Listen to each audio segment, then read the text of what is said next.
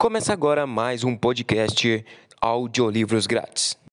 Antes de tudo, quero dizer que o audiolivro não substitui a experiência de um livro físico, simplesmente complementa a sua experiência. Por isso, acesse o primeiro link da descrição e compre já o seu livro.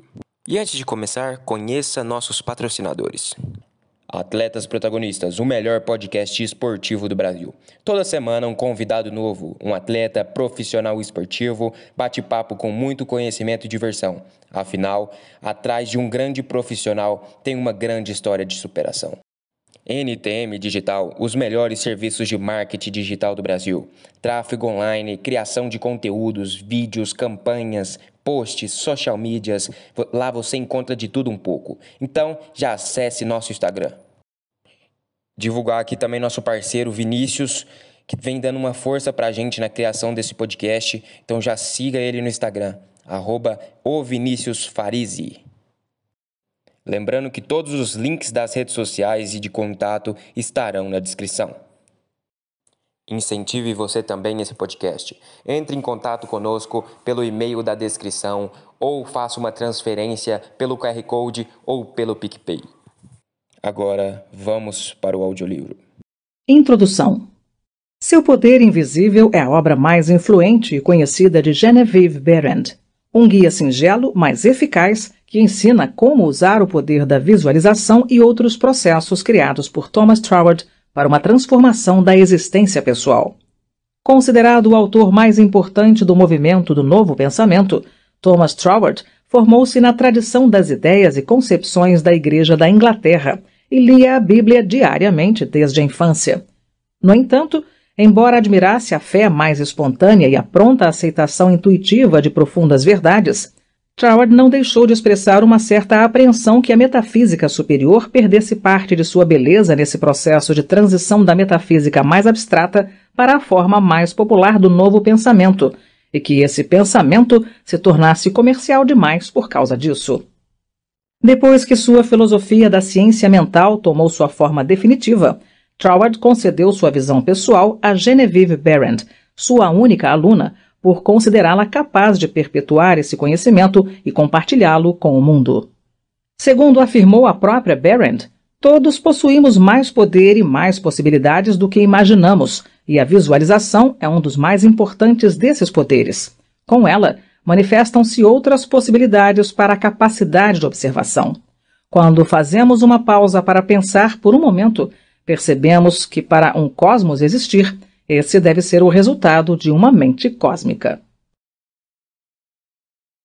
Dimensão da obra O trabalho mais influente de Genevieve Berend, Seu Poder Invisível, inscreve-se na corrente do novo pensamento, um movimento espiritual por vezes classificado como uma denominação cristã, que se desenvolveu nos Estados Unidos no século XIX. Também conhecido como pensamento superior, promove a ideia de que a inteligência infinita, ou Deus, está em toda parte. O espírito é a totalidade das coisas reais. A verdadeira individualidade humana é divina. O pensamento divino é uma força para o bem. A doença se origina na mente e o pensamento correto tem um efeito curativo.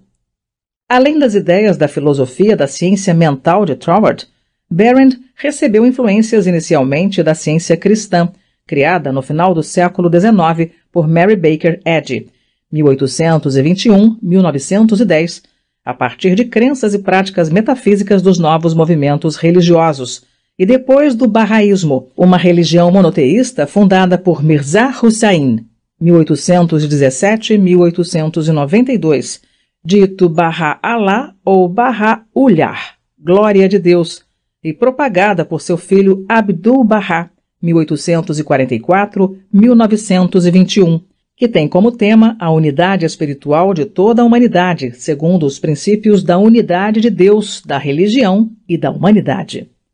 Uma divulgadora incansável de suas ideias, Genevieve Berend teve publicadas diversas obras e palestras, dentre as quais se destacam Attaining Your Desires, Realizando Seus Desejos, 1929, The Healing Power is Life, o Poder de Cura é a Vida, 1932. The Romance and Prophecies of the Great Pyramid, O Romance e Profecias da Grande Pirâmide, 1934. E How to Live Life and Love It, Como Viver e Amar a Vida, 1948. Attaining Your Desires é a mais clara, abrangente e prática explicação de como funciona o processo criador. O livro é escrito em forma de diálogo entre um sábio e um aluno, além de orientações sobre como realizar os próprios desejos, desenvolver a força de vontade e superar situações adversas, inclui lições especiais sobre como lidar com a raiva, a doença, a decepção e assim por diante. The Romance and Prophecies of the Great Pyramid, baseado nos ensinamentos de Thomas Troward, leva o leitor em uma jornada de evolução espiritual para a terra mística do Egito. Além de considerar a compreensão, a autorrealização e a descoberta da verdade em todo o seu esplendor, ensina a interpretar sonhos e desejos, ao mesmo tempo levando a descobrir individualmente o poder do processo do pensamento. The Healing Power is Life é um livro raro em que a autora discute a teoria e a prática da cura espiritual.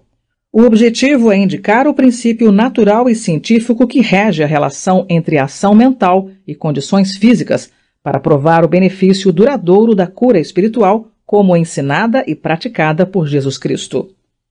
How to Live Life and Love It contém uma série de lições de orientação pessoal cujo objetivo é indicar os princípios naturais que regem a relação entre a ação criadora da energia do pensamento e coisas materiais.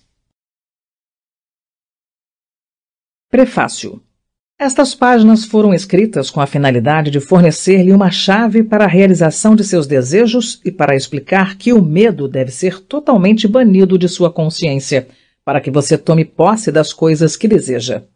Naturalmente, isso pressupõe que seu desejo de posse se baseie em uma aspiração por maior felicidade.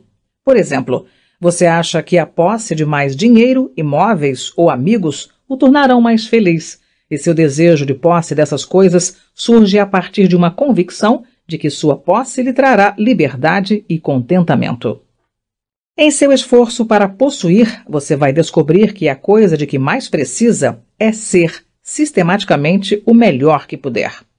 Certa manhã, depois da aula, um homem me procurou para perguntar se eu poderia aconselhá-lo sobre como aumentar seus ganhos, pois estava terrivelmente necessitado de dinheiro. Ele me mostrou uma nota de cinco dólares com a seguinte observação: Prezada senhora, isto representa a metade de todos os dólares que tenho na vida. Estou endividado. Minha esposa e meu filho não têm roupas adequadas. Na verdade, estou precisando de dinheiro. Expliquei-lhe que o dinheiro é o símbolo da substância diferenciada, que essa substância enchia todo o espaço, que estava à disposição dele naquele exato momento e que se manifestaria para ele como o dinheiro de que precisava. Mas, ele questionou, esse dinheiro poderia chegar tarde demais. Eu lhe disse que não poderia chegar tarde demais, uma vez que estava eternamente presente. Ele entendeu e recebeu a inspiração de meu conselho. Não tornei a ver esse homem, mas, seis meses depois, recebi uma carta dele informando que estava em Nova Orleans. Na carta, ele dizia: Consegui me estabelecer aqui na minha profissão como fotógrafo, possuo casa própria, pude comprar um automóvel e, de maneira geral, estou prosperando. Assim sendo, prezada senhora Barrett, quero lhe agradecer por me elevar do fundo do poço naquele dia em Nova York. Três dias depois de ter recebido seu conselho, um homem com quem não me encontrava havia anos me abordou na rua. Quando lhe expliquei a minha situação, ele me emprestou o dinheiro necessário para pagar minhas contas e me mudar para cá. O cheque anexo é para ajudá-la a continuar seu trabalho maravilhoso de ensinar às pessoas como progredir mentalmente e obter o que lhes é de direito e está sempre disponível. Eu não teria conseguido nada sem o entendimento que me transmitiu naquele dia. Deus a abençoe. A impressão de que a posse de mais bens, não importa de que tipo sejam, por si mesma traga satisfação ou felicidade é um equívoco. Nenhuma pessoa, lugar ou coisa pode lhe proporcionar a felicidade. Pode ser que lhe deem um motivo para a felicidade e uma sensação de contentamento, mas a alegria de viver vem de dentro. Portanto, aqui recomendo que você deve fazer um esforço para obter as coisas que sente que lhe trarão alegria desde que seus desejos estejam de acordo com a alegria de viver. Quero também neste volume me referir às possibilidades disponíveis a todos aqueles que fazem um esforço persistente para entender a lei da visualização, e que procuram aplicar na prática esse conhecimento, seja em que plano estejam. A palavra esforço, como é aqui utilizada, não pretende transmitir a ideia de tensão. Todo estudo e toda meditação devem ser praticados sem esforço ou tensão. Tenho me empenhado em mostrar que, quando se começa pelo início da ação criadora ou imagem mental, com certeza se chega aos resultados correspondentes. Embora as leis do universo não possam ser alteradas, elas podem ser influenciadas a funcionar dentro de condições específicas, produzindo resultados para o progresso individual que não podem ser obtidos sob o funcionamento espontâneo da lei apresentado pela natureza. Por mais que essas sugestões que dei sobre as possibilidades disponíveis para você pela visualização possam levá-lo além de suas vivências anteriores, sob nenhuma circunstância elas podem interferir com a lei de causa e efeito. Se pelas sugestões dadas aqui alguma possa ser levada a perceber que sua mente é o centro em torno do qual funciona todo o poder existente, simplesmente esperando para ser orientado sobre qual sentido tomar ou como agir, isso implicando uma reação de forma concreta ou material, então a missão a qual se destina este livro foi cumprida. Tente se lembrar de que a imagem que você pensa, sente e vê se reflete dentro da mente universal e pela lei natural da ação recíproca, deve retornar para você, seja de forma espiritual ou material. O conhecimento dessa lei da ação recíproca entre o indivíduo e a mente universal abre para você o livre acesso a tudo o que possa querer possuir ou ser. Deve-se sempre ter em mente que tudo isso só pode ser realizado pelo indivíduo que reconhece que tira seu poder de criar uma imagem mental duradoura do espírito universal criador de toda a vida e só pode ser usado construtivamente enquanto isso seja empregado e mantido em harmonia com a natureza do espírito que lhe deu origem. Para que isso aconteça de fato, não deve haver inversão de pensamento por parte do indivíduo sobre sua relação com esse espírito universal criador, de que é filho, e por meio do qual a mente de que foi gerado age e reage. Assim condicionado, o que quer que você pense e sinta ser, o espírito criador da vida é obrigado a reproduzir fielmente em uma reação correspondente. Essa é a grande razão para imaginar a si mesmo e a seus interesses da maneira que deseja que sejam, como fatos existentes, ainda que invisíveis ao olho físico, e viver de acordo com essa imagem. Um esforço sincero nesse sentido, sempre reconhecendo que sua própria mente é uma projeção do espírito criador, vai lhe provar que o que existe de melhor pode ser seu da maneira que quiser. Genevieve Berend, Los Angeles, Califórnia, maio de 1929. 1. Ordem de visualização. O exercício da faculdade de visualização mantém sua mente em ordem e atrai para você o que você precisa para tornar a vida mais agradável de uma forma ordenada. Se você treinar a prática de imaginar seus desejos deliberadamente e examinar suas imagens cuidadosamente, em breve irá descobrir que seus pensamentos e desejos se sucedem em uma sequência mais ordenada do que nunca. Tendo alcançado um estado de mentalidade ordenada, você não se encontrará mais em um estado constante de pressa mental. A pressa é medo e, consequentemente, destrutiva.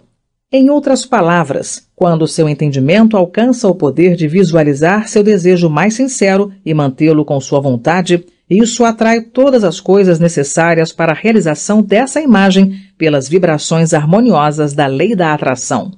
Você percebe que, uma vez que a ordem é a primeira lei do céu e que a visualização coloca as coisas em sua ordem natural, então visualizar deve ser uma prática celestial. Todo mundo visualiza, tendo conhecimento disso ou não. A visualização é o grande segredo do sucesso. O uso consciente desse grande poder atrai para você inúmeros recursos, intensifica sua sabedoria e permite que faça uso das vantagens que anteriormente não conseguiria reconhecer. Um dia uma senhora me procurou para pedir que ajudasse na venda de uma propriedade. Depois que lhe expliquei como fazer uma imagem mental da venda, passando pelos detalhes mentalmente, exatamente como faria se a propriedade fosse vendida, uma semana depois ela apareceu para me contar o que lhe aconteceu. Um dia, ela andava pela rua quando de repente lhe ocorreu o pensamento de recorrer a um certo corretor imobiliário a quem ainda não procurara. Assim que teve a ideia, ela hesitou por um momento, pois parecia-lhe que aquele homem não poderia vender sua propriedade. No entanto, com a força do que eu lhe mencionara, ela decidiu procurar o corretor, que acabou vendendo a propriedade para ela em apenas três dias. Isso aconteceu simplesmente de acordo com a lei natural da oferta e procura. Atualmente voamos pelo ar não porque alguém foi capaz de mudar as leis da natureza, mas porque o inventor da máquina de voar aprendeu a aplicar as leis da natureza e, fazendo uso ordenado delas, produziu o resultado desejado. No que diz respeito às forças naturais envolvidas, nada mudou desde o início. Não existiam aviões no princípio dos tempos, porque as pessoas da época não eram capazes de conceber a ideia como uma possibilidade funcional na prática. O argumento era: o que ainda não foi feito não pode ser feito. No entanto, as leis e os materiais reais para as máquinas voarem já existiam na época como agora. Troward nos diz que a grande lição que aprendeu com o avião e a telegrafia sem fio foi a do triunfo do princípio sobre o precedente existente, a elaboração de uma ideia até a sua conclusão lógica, apesar do testemunho contrário acumulado de toda a experiência anterior. Considerando esse exemplo, você deve entender que ainda existem segredos maiores a serem revelados, e também que dentro de si mesmo você possui a chave para abrir a câmara secreta que contém seus desejos mais profundos. Tudo o que você precisa para usar essa chave e tornar sua vida exatamente o que deseja que ela seja é fazer uma pesquisa cuidadosa das causas invisíveis por trás de todas as situações externas e visíveis. Depois disso, ponha essas causas invisíveis em harmonia com sua concepção e descobrirá que é capaz de criar realidades funcionais concretas a partir das possibilidades que possam parecer sonhos fantásticos. Uma mulher me procurou em Nova York pedindo que a ajudasse a encontrar trabalho. Expliquei-lhe sobre as possibilidades que existiam sempre à sua disposição e sobre como intensificá-las, vendo-se mentalmente no emprego com que sonhava, que até então fora incapaz de tornar uma realidade prática. Naquela mesma tarde, ela me telefonou para contar que mal podia acreditar no que vira lhe acontecer, uma vez que acabara de conseguir exatamente o tipo de trabalho que queria. O empregador lhe disse que fazia meses procurava uma mulher como ela, sem encontrar. Todos sabemos que o balão foi o antepassado do avião. Em 1766, Henry Cavendish, um nobre inglês, provou que o gás de hidrogênio é sete vezes mais leve que o ar. A partir dessa descoberta, foi possível a existência do balão, que acabou evoluindo para a forma do dirigível. O estudo da aeronáutica e das leis da locomoção aérea de aves e projéteis levou à crença de que poderia ser criado um mecanismo para que máquinas mais pesadas que o ar pudessem se deslocar de um lugar para outro, mantendo-se no ar a grande velocidade que, com sua força de propulsão, superariam a lei ordinária da gravitação. O professor Langley, de Washington, que engendrou grande parte da teoria que mais tarde seria aperfeiçoada por outros inventores, foi duramente criticado quando tentou fazer voar um modelo de avião que acabou naufragado nas águas barrentas do rio Potomac. No entanto, os irmãos Wright, em seus experimentos posteriores, perceberam a possibilidade de viajar pelo ar em uma máquina desprovida de um saco de gás. Eles se viram desfrutando desse meio de transporte com grande facilidade. Disse que um dos irmãos teria dito ao outro quando suas diversas experiências não saíram como esperavam. Está tudo bem, irmão. Posso me ver viajando nessa máquina e ela se desloca com facilidade e de forma constante. Os irmãos Wright sabiam o que queriam e mantiveram imagens constantemente à sua frente. Hoje em dia, o transporte aéreo se desenvolve rapidamente e todos estamos convencidos de que no futuro próximo irá se tornar um meio de deslocamento tão comum quanto o automóvel. Ao visualizar ou fazer uma imagem mental, você não está pretendendo mudar as leis da natureza, está se esforçando para cumpri-las. Seu objetivo ao visualizar é pôr as coisas em ordem regular, tanto mental quanto materialmente. Quando perceber que esse método de empregar a força criadora concretiza seus desejos, um após o outro, na prática, será suprema sua confiança na lei misteriosa, mas infalível, da atração, cujo poder reside no centro de sua palavra-imagem. Nada é capaz de abalar sua existência. Você nunca mais sentirá necessidade de tirar nada de ninguém, pois terá aprendido que pedir e buscar têm como correlatos receber e encontrar. E saberá então que tudo o que precisa fazer é conduzir o fluxo da substância plástica do universo para as formas pensamento fornecidas por sua imagem desejo. 2. Como atrair para si as coisas que você deseja. Seu poder interior lhe confere a capacidade de formar uma imagem-pensamento que é o ponto de partida para tudo o que existe. Em seu estado original, a imagem-pensamento é a substância da vida sem forma e indiferenciada. Sua imagem-pensamento forma o modelo, por assim dizer, em que essa substância amorfa adquire forma. A capacidade de visualizar, de ver mentalmente as coisas e as situações da maneira como deseja que sejam, é uma espécie de condensação, de concentração, um poder especial que você possui e que pode ser ilustrado pela comparação com a lente de um projetor de imagens, que considero um dos melhores símbolos da capacidade de imaginação. Isso ilustra a noção do funcionamento do espírito criador no plano da iniciativa e da escolha ou em sua forma concentrada, especializada, de um modo extremamente nítido.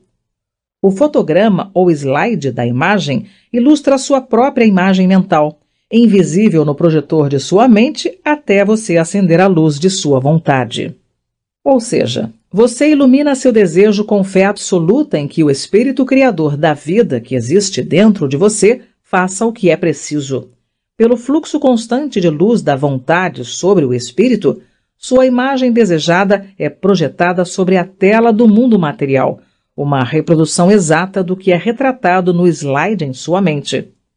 Uma mulher me procurou em busca de ajuda para que o marido voltasse a viver com ela.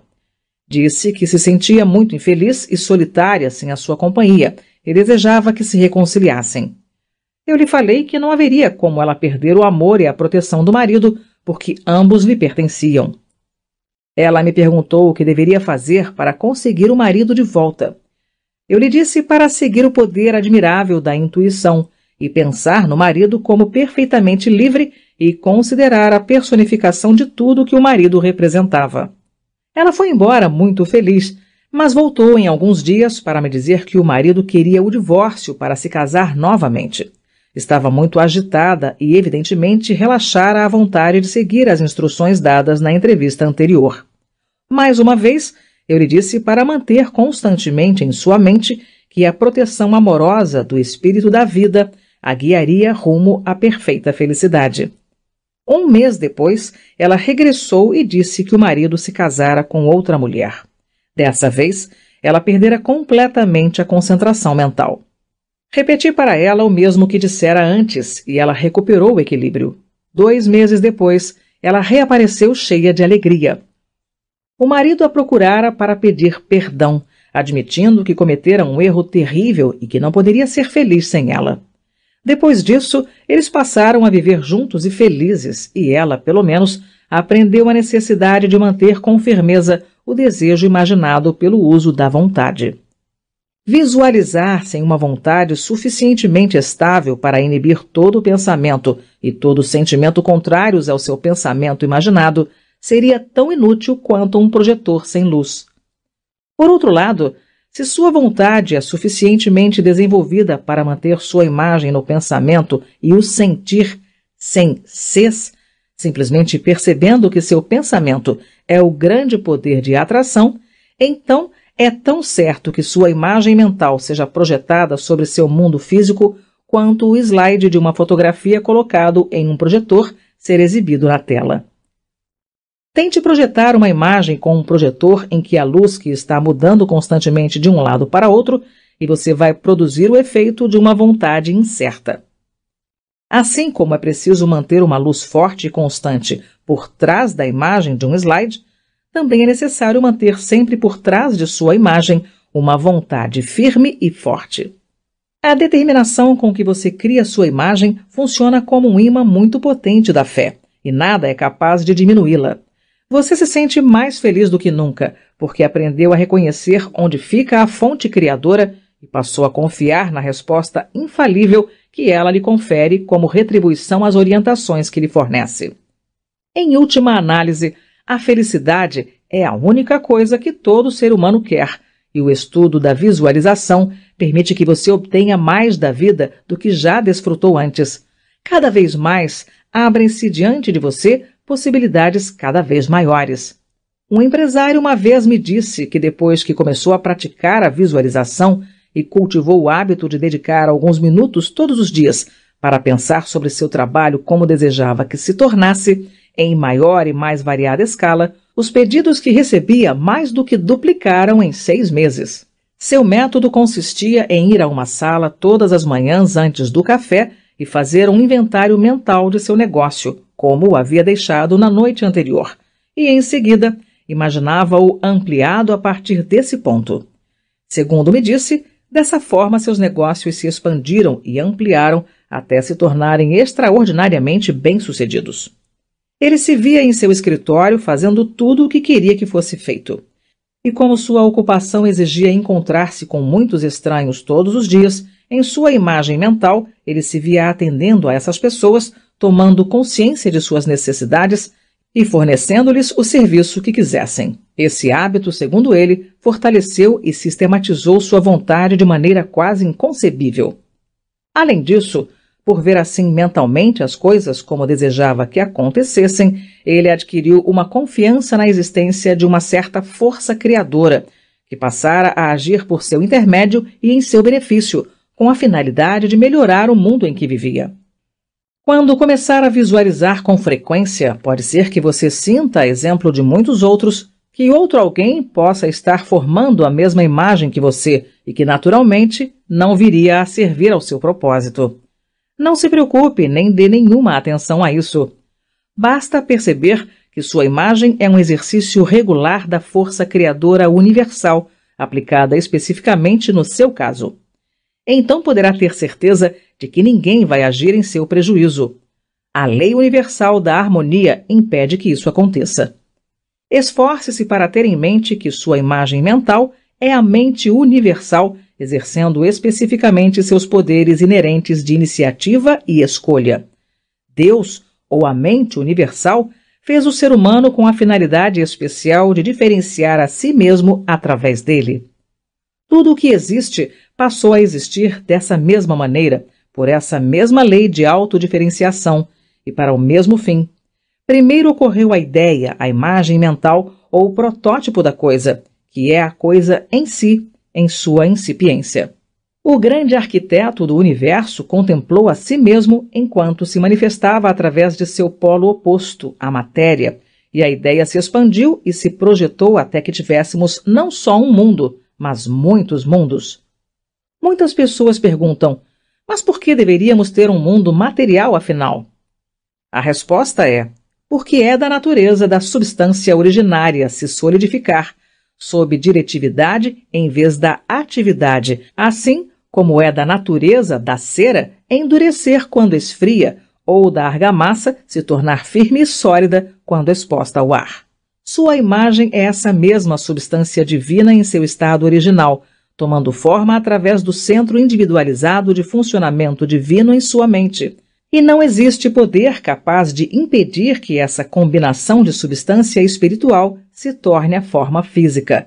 É da natureza do espírito concluir seu trabalho, e uma ideia não está completa enquanto não tiver feito de si um veículo.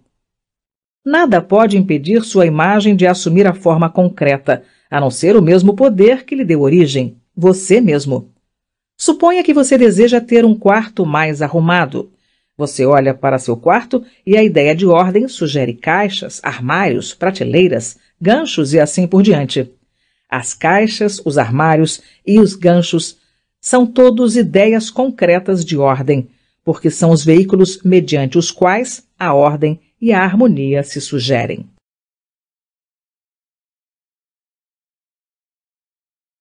3. Relação entre forma mental e material. Algumas pessoas consideram que não é muito adequado visualizar as coisas. É muito material, dizem. Ora, a forma material é necessária para o auto-reconhecimento do espírito do ponto de vista individual, e esse é o meio pelo qual o processo criador é levado adiante. Portanto, longe de a matéria ser uma ilusão e algo que não deveria existir, a matéria é o canal necessário para a autodiferenciação do espírito. No entanto, não é meu desejo de conduzi-lo por um longo e cansativo raciocínio científico a fim de desvendar o mistério da visualização e conferir-lhe uma base lógica. Naturalmente, cada indivíduo fará isso à sua maneira. A única coisa que desejo é apontar-lhe a maneira mais fácil que conheço, que é o caminho que resolvi trilhar, orientada por Troward. Tenho certeza de que você vai concluir, como eu, que o único mistério em relação à visualização é o mistério da forma adotada pela vida, de acordo com leis imutáveis e de fácil compreensão. Todos possuímos mais poder e mais possibilidades do que imaginamos, e a visualização é um dos maiores desses poderes, que traz outras possibilidades à nossa observação. Quando fazemos uma pausa para pensar por um momento, percebemos que para o cosmos existir, deve ser o resultado de uma mente cósmica que liga todas as mentes individuais em certa unidade genérica de ação, produzindo assim todas as coisas como realidades e de maneira alguma como ilusões. Se você concordar com esse pensamento de Troward e pensar nele sem preconceitos, certamente perceberá que a forma material concreta é uma necessidade absoluta do processo criador. Também que a matéria não é uma ilusão, mas um canal necessário pelo qual a vida se diferencia. Se você considerar a matéria em sua ordem correta como o oposto polar do espírito, não encontrará nenhum antagonismo entre os dois. Pelo contrário, em conjunto, eles constituem um todo harmonioso. E quando você entender isso, perceberá na prática da visualização que estará atuando da causa para o efeito, do início para o fim. Na realidade, a imagem mental é a consequência singularizada do espírito criador.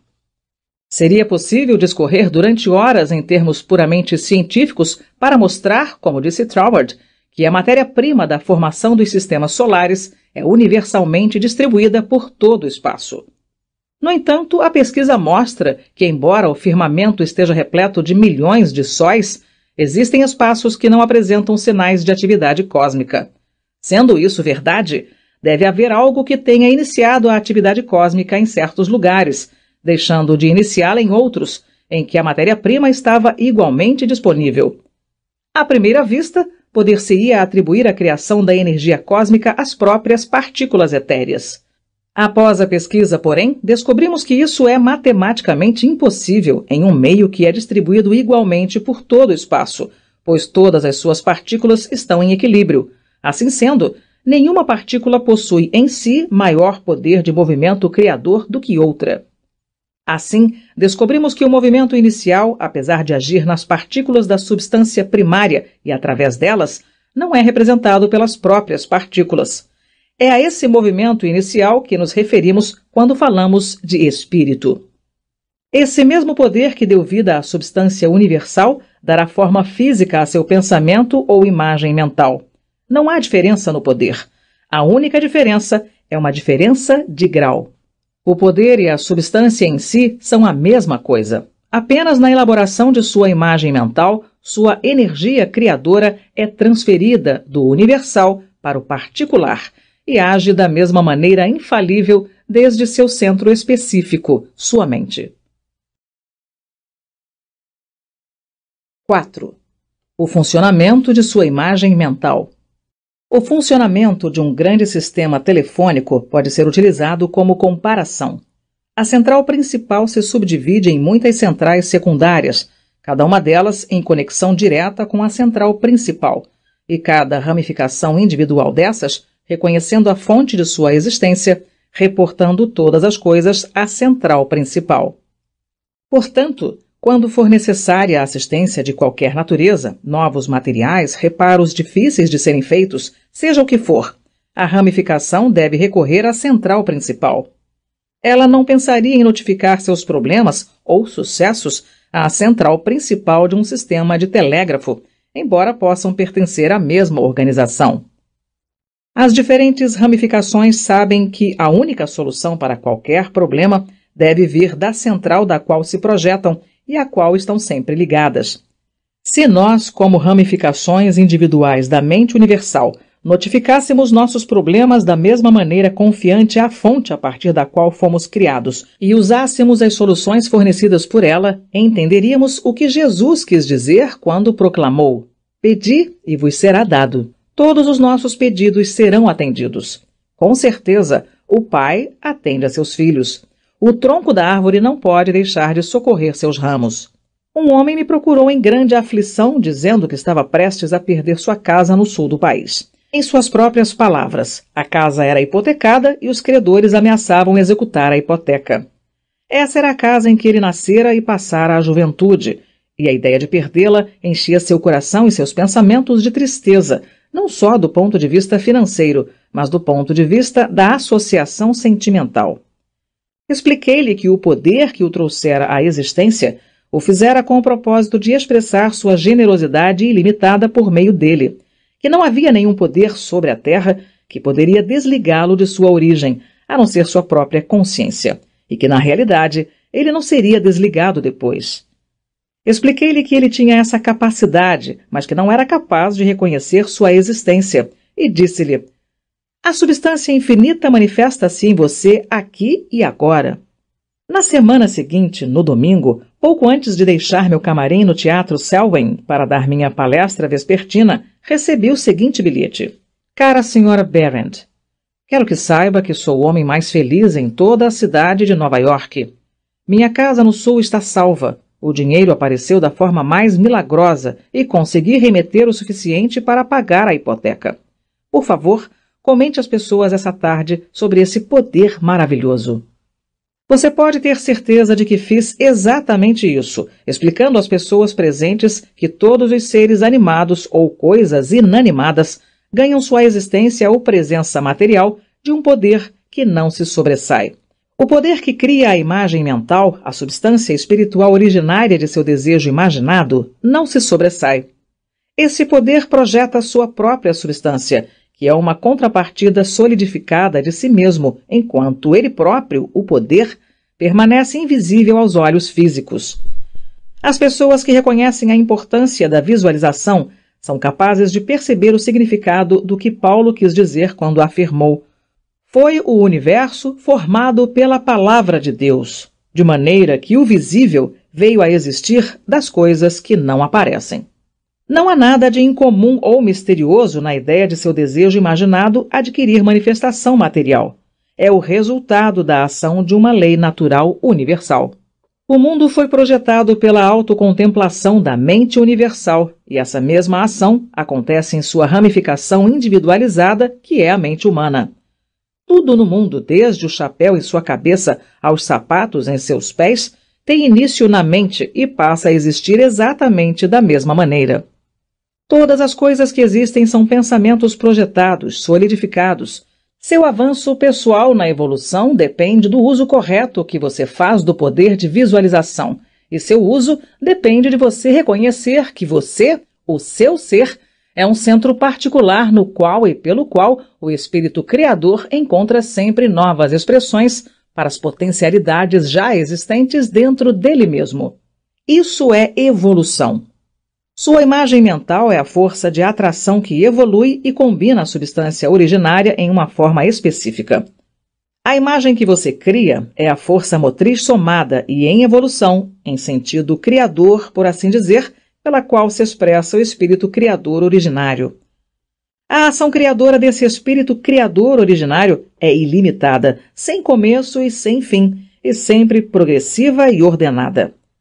Ela progride etapa por etapa, cada etapa sendo uma preparação necessária para o que se sucede. Agora vejamos se podemos ter uma ideia das diferentes etapas pelas quais as coisas do mundo passaram a existir.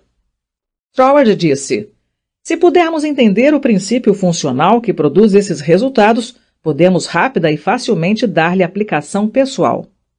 Em primeiro lugar, vemos que o pensamento da vida originária ou espírito relativo a si mesmo é sua simples consciência de seu próprio ser. E esse, exigindo uma relação com outra coisa, produz um éter primordial, uma substância universal de que tudo no mundo se desenvolve. Troward também nos disse que, embora essa consciência de existir seja uma base necessária para quaisquer outras possibilidades, não há muito o que dizer a seu respeito. O mesmo acontece com o espírito individualizado, que é você mesmo. Antes de ter a ideia de fazer uma imagem mental do desejo como sendo algo prático, você deve ter uma ideia do seu ser, do seu eu sou. E assim que toma consciência da sua condição de eu sou, você começa a querer desfrutar da liberdade que essa consciência inspira. Você quer fazer mais e ser mais, e à medida que satisfaz esse desejo interno, o espírito localizado em você começa a promover atividades conscientes em seu íntimo. A coisa com que mais irá se preocupar será com a ação específica do espírito criador da vida, a mente universal singularizada. O agente causador divino dentro de você é sua personalidade, sua individualidade, e uma vez que a alegria da liberdade absoluta é a natureza intrínseca desse agente causador divino, é natural que ele deva se esforçar para usufruir esse centro específico. E à medida que você compreender melhor que seu ser, sua individualidade, é Deus particularizando a si mesmo, naturalmente irá desenvolver tendências divinas. Você vai querer aproveitar a vida e a liberdade. Vai querer ter liberdade tanto em seus interesses quanto em sua consciência, e é natural que isso aconteça. Esse aumento progressivo dos desejos é sempre acompanhado de uma imagem-pensamento fraca. À medida que seu desejo e seu reconhecimento se tornam mais intensos, seu desejo se torna uma imagem mental clara. Por exemplo, uma jovem estudante de música que deseja ter um piano para praticar em casa. Ela quer tanto o piano que é capaz de vê-lo mentalmente em um dos aposentos. Ela retém a imagem do piano e se entrega à reflexão mental do prazer e da vantagem que será ter o piano no canto da sala de estar. Um dia, ela o encontra lá, exatamente como tinha imaginado. À medida que aumenta sua compreensão de quem você é, de onde veio, qual é o propósito de seu ser e como deve realizar o propósito ao qual está destinado, você se torna um centro cada vez mais perfeito através do qual o espírito criador da vida pode usufruir de si mesmo. E você vai perceber que não pode existir senão um processo criador ocupando todo o espaço, que é o mesmo em potencialidade, universal ou individual. Além disso, tudo o que existe no plano visível ou invisível teve sua origem na ação localizada do pensamento ou uma imagem mental e isso inclui você, porque você é o espírito universal localizado e a mesma ação criadora acontece através de você. Agora, sem dúvida, você está se perguntando por que é que existem tanta doença e tanto sofrimento no mundo. Se o mesmo poder e inteligência que fizeram o mundo existir funcionam na mente humana, por que então não se manifestam como a energia da alegria, da saúde e da abundância? Se é possível ter os desejos satisfeitos simplesmente criando uma imagem mental desses desejos, mantendo-a por meio da vontade e sem ansiedade, projetando no plano exterior tudo o que parece necessário para realizar esses desejos em sua plenitude, então não parece haver razão para a existência das doenças e da pobreza. Com certeza, ninguém deseja nada disso. A primeira razão é que poucas pessoas se dão ao trabalho de se informar sobre o princípio de funcionamento das leis da vida. Se o fizessem, logo se convenceriam de que não existe a menor necessidade das doenças e da pobreza que vemos entre nós. Elas perceberiam que a visualização é um princípio e não uma falácia. Poucas pessoas reconhecem as vantagens de estudar essa lei simples, embora absolutamente infalível, que é capaz de livrá-las da escravidão. No entanto, a raça humana como um todo não se dispõe a dedicar o tempo necessário a tal estudo. Considera-o simples demais ou difícil demais. Pode ser que façam uma imagem de seu desejo com alguma consciência da visualização por um dia ou dois, mas na maioria das vezes o fazem por apenas uma hora, se tanto. Se você insistir em se ver mentalmente rodeado de coisas e situações como deseja que existam, entenderá que a energia criadora envia sua substância na direção indicada pela tendência de seus pensamentos. Aí reside a vantagem de manter seus pensamentos com a forma de imagens mentais. Um empresário de móveis de Nova Jersey me procurou em grande aflição. Estava prestes a ir à falência, a menos que algo acontecesse em uma quinzena. Disse que nunca ouvira falar de visualização. Expliquei-lhe como fazer uma imagem mental de seu negócio aumentando, em vez da imagem de perdê-lo. Em menos de um mês, esse empresário reapareceu muito feliz e me contou como conseguira superar a crise. Ele disse: Consegui pagar todas as minhas dívidas e minha loja está cheia de novos suprimentos. Seu negócio se recuperara. Foi bonito de ver sua fé. Quanto mais entusiasmo e fé você for capaz de imprimir à sua imagem, mais rapidamente ela irá adquirir uma forma visível, e seu entusiasmo será maior se mantiver seu desejo em segredo. No instante em que expressar seu desejo a outra pessoa, nesse exato momento, sua força se enfraquecerá. Esse seu poder interior, sua capacidade de atração como um imã, não será tão forte e, consequentemente, não chegará muito longe. Quanto mais perfeitamente proteger o segredo entre sua mente e seu eu exterior, mais vitalidade terá seu poder de atração. Costumamos falar de nossos problemas para enfraquecê-los, tirá-los da nossa mente, e quando expressamos um pensamento, sua força se perde. Discuta consigo mesmo sobre o que está querendo e até mesmo chegue a colocar seu desejo por escrito, mas depois destrua o papel em que escreveu. No entanto, isso não significa que você deva se esforçar arduamente para obrigar a força criadora a concretizar a imagem do seu desejo exatamente de acordo com o que acha que deveria acontecer. Se agir dessa maneira, logo irá se esgotar e dificultar a realização de seu propósito. Não é preciso necessariamente que um parente rico morra ou que alguém perca uma fortuna na rua para materializar os 10 mil em dinheiro que você esteja imaginando em seus pensamentos. Um dos porteiros do edifício em que eu morava ouviu falar da mentalização dos desejos em imagens por meio dos visitantes que se dirigiam aos meus aposentos. O desejo, em média, era de 500 dólares na época. Ele concluiu que 5 dólares era a quantia conveniente para o seu caso e começou a visualizá-la, sem a menor ideia de onde ou como iria obtê-la. Meu papagaio voou pela janela e eu liguei para os funcionários do prédio para recuperá-lo para mim. Um deles o pegou e o pássaro bicou-lhe o dedo.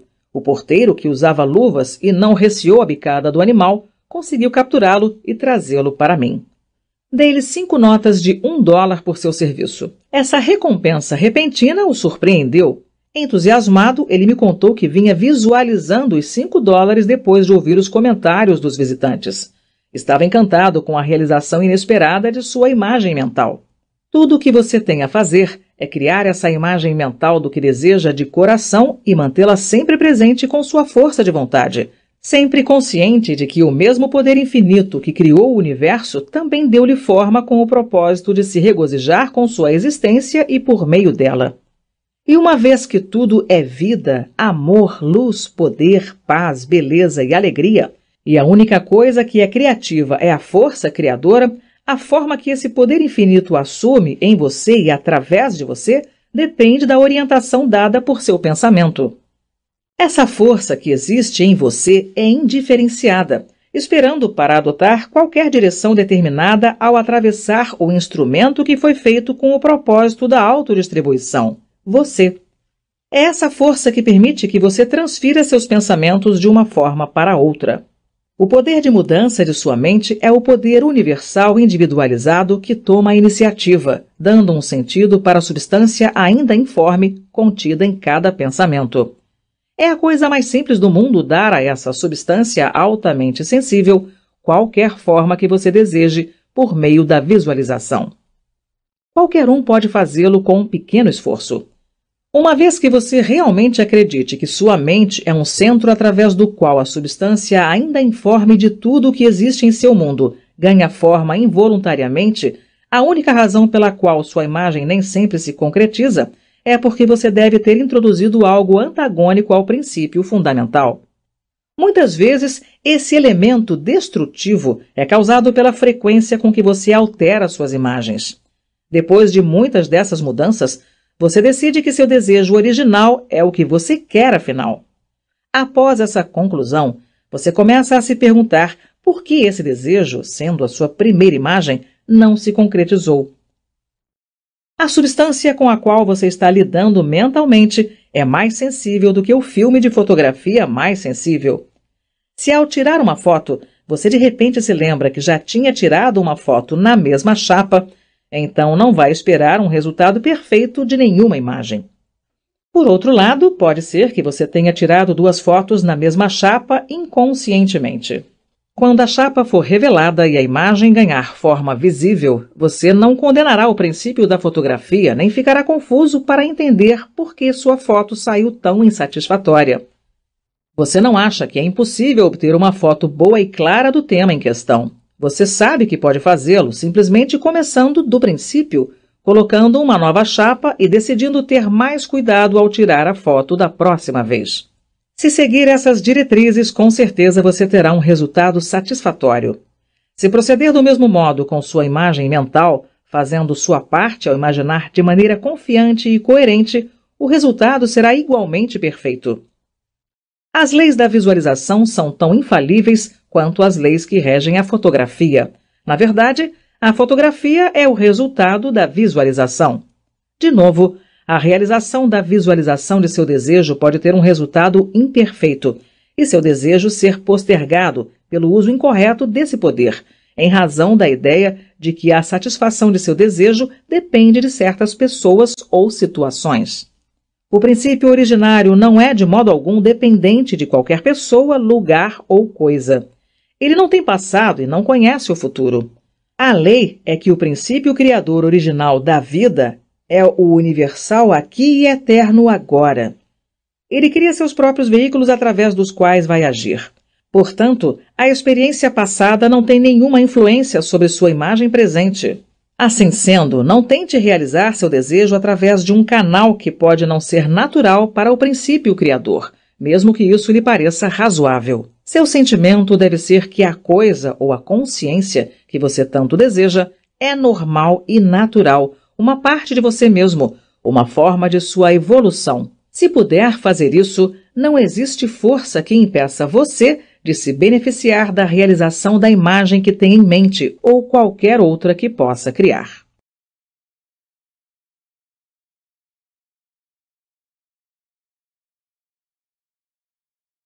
Cinco. Declaração de iniciantes.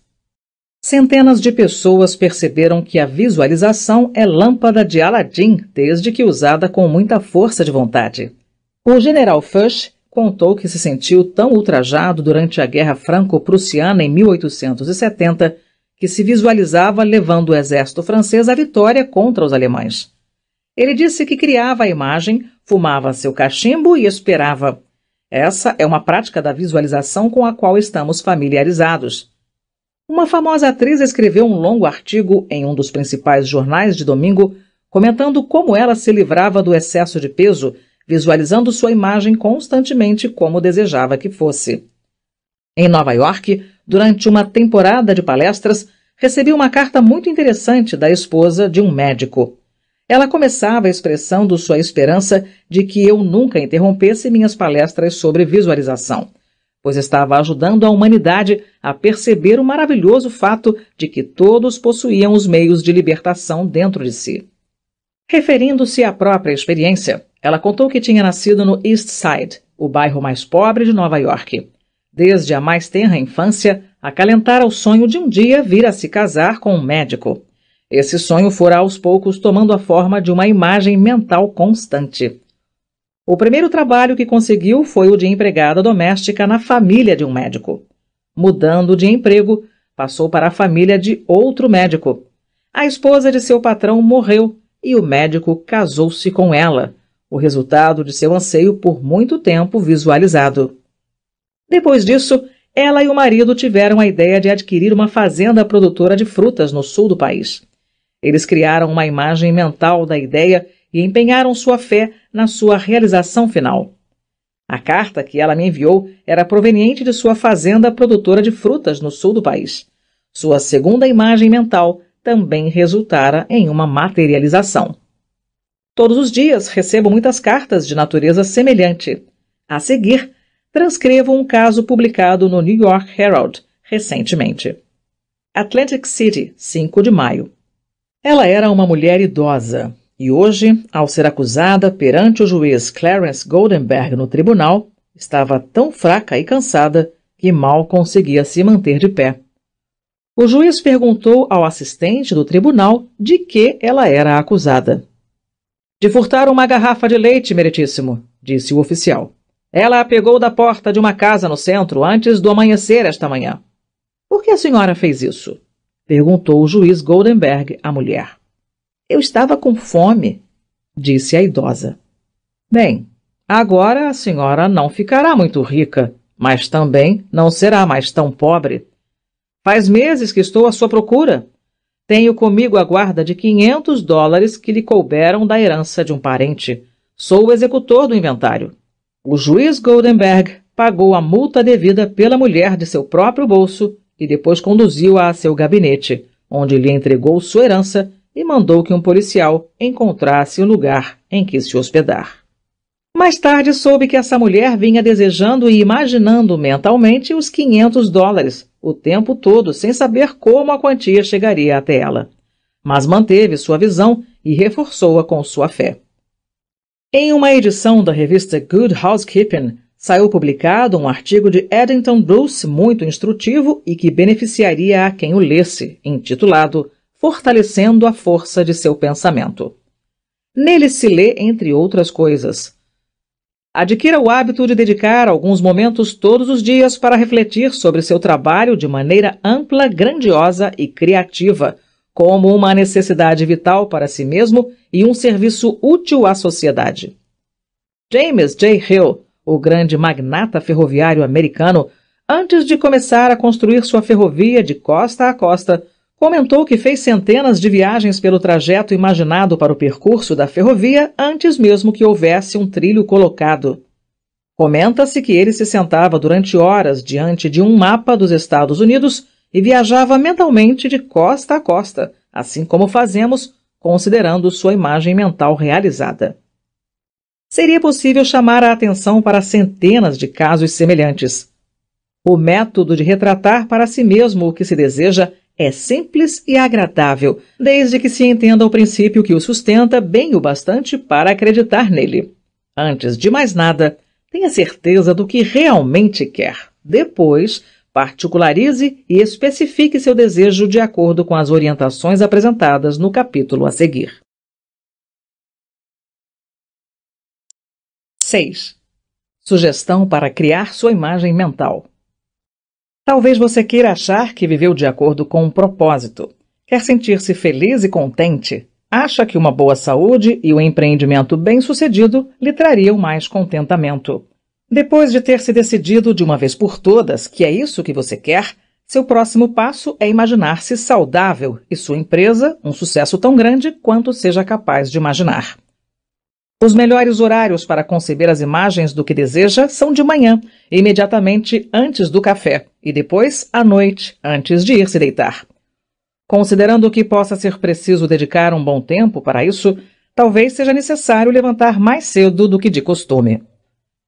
Vá a um aposento em que não será perturbado, medite por alguns instantes sobre o funcionamento da lei da visualização e se pergunte: como é que as coisas que dizem respeito à minha vida passaram a existir? Como posso ficar mais rapidamente em contato com a minha fonte invisível? Alguém pode achar que se sente mais confortável sentado em uma poltrona do que no chão. Assim, do desejo inicial de sentir-se à vontade, segue-se a ideia inicial de uma poltrona. Com isso, pode ocorrer a imagem de algum tipo de poltrona. O mesmo princípio se aplica às roupas que costuma vestir. Reflita com atenção sobre os princípios por trás das coisas. Defina o que prefere como sua experiência pessoal. Tome consciência desse fato. Em seguida, abra uma janela, respire fundo umas dez vezes e, durante esse tempo, desenhe um grande círculo imaginário de luz ao seu redor. Enquanto inspira, mantendo-se no centro desse círculo de luz, visualize potentes raios de luz vindo do círculo e entrando no seu corpo, em todos os pontos, centralizando-se em seu plexo solar. Prenda a respiração por alguns instantes, pensando nesse ponto central de seu corpo, o plexo solar, e depois expire lentamente. Enquanto faz isso, veja mentalmente raios ou vapores imaginários de luz subindo pelo seu corpo e depois descendo e saindo através de seus pés.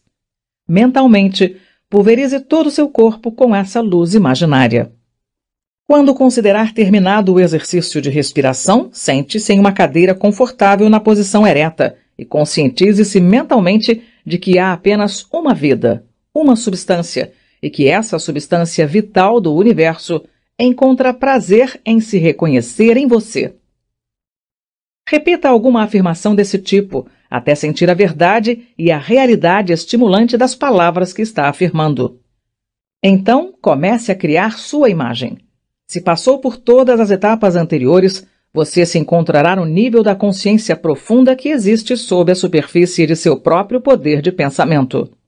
Não importa se seu desejo for por um estado de consciência ou pela posse de um bem material grande ou pequeno, comece pelo começo. Se o que você quer é uma casa, comece vendo-se dentro do tipo de casa que deseja. Imagine todos os detalhes, imaginando cuidadosamente os aposentos, onde as janelas estão situadas e quaisquer outros detalhes que o ajudem a sentir a realidade de sua imagem. Você pode mudar alguns móveis de lugar e olhar para alguns espelhos só para se ver como se sente saudável, rico e feliz. Repasse sua imagem várias vezes, até senti-la como algo real. Depois, tome nota de tudo exatamente como viu, tendo em mente a seguinte sensação: O que há de melhor me pertence. Não há limites para mim, porque minha mente é um centro de ação divina. O que você imaginar, com certeza, se tornará realidade em seu mundo físico, assim como o sol nasce todos os dias. 7. Coisas a serem lembradas. Ao usar a força de seu pensamento para a produção de novas situações, 1. Procure saber exatamente quais situações deseja produzir. Em seguida, Avalie cuidadosamente o que acontecerá depois da realização de seu desejo. 2. Ao manter seu pensamento em uma imagem mental, você estará concentrando a ação criadora do espírito nesse centro, onde as forças criadoras são equilibradas por igual. 3. A visualização leva sua mente objetiva a um estado de equilíbrio, o que lhe permite direcionar conscientemente o fluxo do espírito para um propósito definido e impedir cuidadosamente que seus pensamentos fluam na direção oposta. 4. Tenha sempre em mente que está lidando com um potencial energético maravilhoso que ainda não está diferenciado em nenhuma forma determinada e que, pela ação de sua mente, você poderá diferenciá-lo em qualquer forma específica que queira. Sua imagem ajuda você a manter a mente presa ao fato de que o influxo dessa energia criadora está ocorrendo. Além disso, por meio de sua imagem mental, você determina que sentido deseja que a força criadora sensível tome, e ao fazer isso, torna a exteriorização de sua imagem uma certeza. 5. Lembre-se de que para visualizar corretamente, manter suas formas pensamento não requer muito esforço. O esforço excessivo prejudica seu propósito e sugere a consciência de uma força adversa a ser combatida, e isso cria condições adversas à sua imagem. 6. Ao manter sua imagem com uma postura de espírito positiva, você bloqueia todos os pensamentos que dispersariam ou dissipariam o núcleo espiritual de sua imagem. Uma vez que a lei é criadora em sua ação, seu desejo imaginado vai se realizar com certeza. 7. A sétima coisa importante a ser lembrada sobre a visualização é que você está criando uma imagem mental com o objetivo de determinar as características que quer dar à substância e à energia até então indiferenciadas, em vez de organizar as circunstâncias específicas para sua manifestação. É assim que funciona a força criadora. Ela irá construir suas formas de expressão muito naturalmente, se você permitir, e lhe poupar uma grande quantidade de ansiedade desnecessária. O que você realmente quer é a expansão em uma determinada direção, em matéria de saúde, riqueza ou qualquer outra coisa. E contanto que consiga isso, como certamente conseguirá, se mantiver sua imagem de maneira confiante, não importa se venha a acontecer por um canal com que você contava ou por meio de algum outro de cuja existência não fazia a menor ideia. Seu trabalho é concentrar energia de um determinado tipo para um determinado propósito. Tenha isso em mente e deixe os detalhes específicos de lado e nunca mencione o que está fazendo a ninguém. Lembre-se sempre de que a natureza, desde sua superfície visível até suas profundezas mais misteriosas, é um grande celeiro de luz e bondade inteiramente dedicado ao seu uso individual.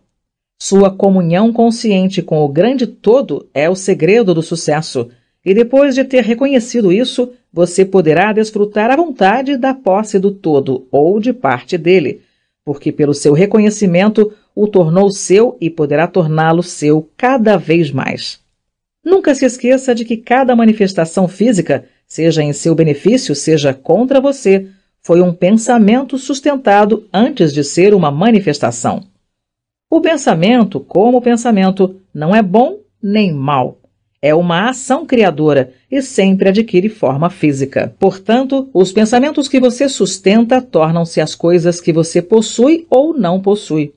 Um homem me procurou para me dizer que desejava muito casar-se com uma certa jovem, mas que não podia realizar esse desejo porque ganhava pouco e seu trabalho era incerto.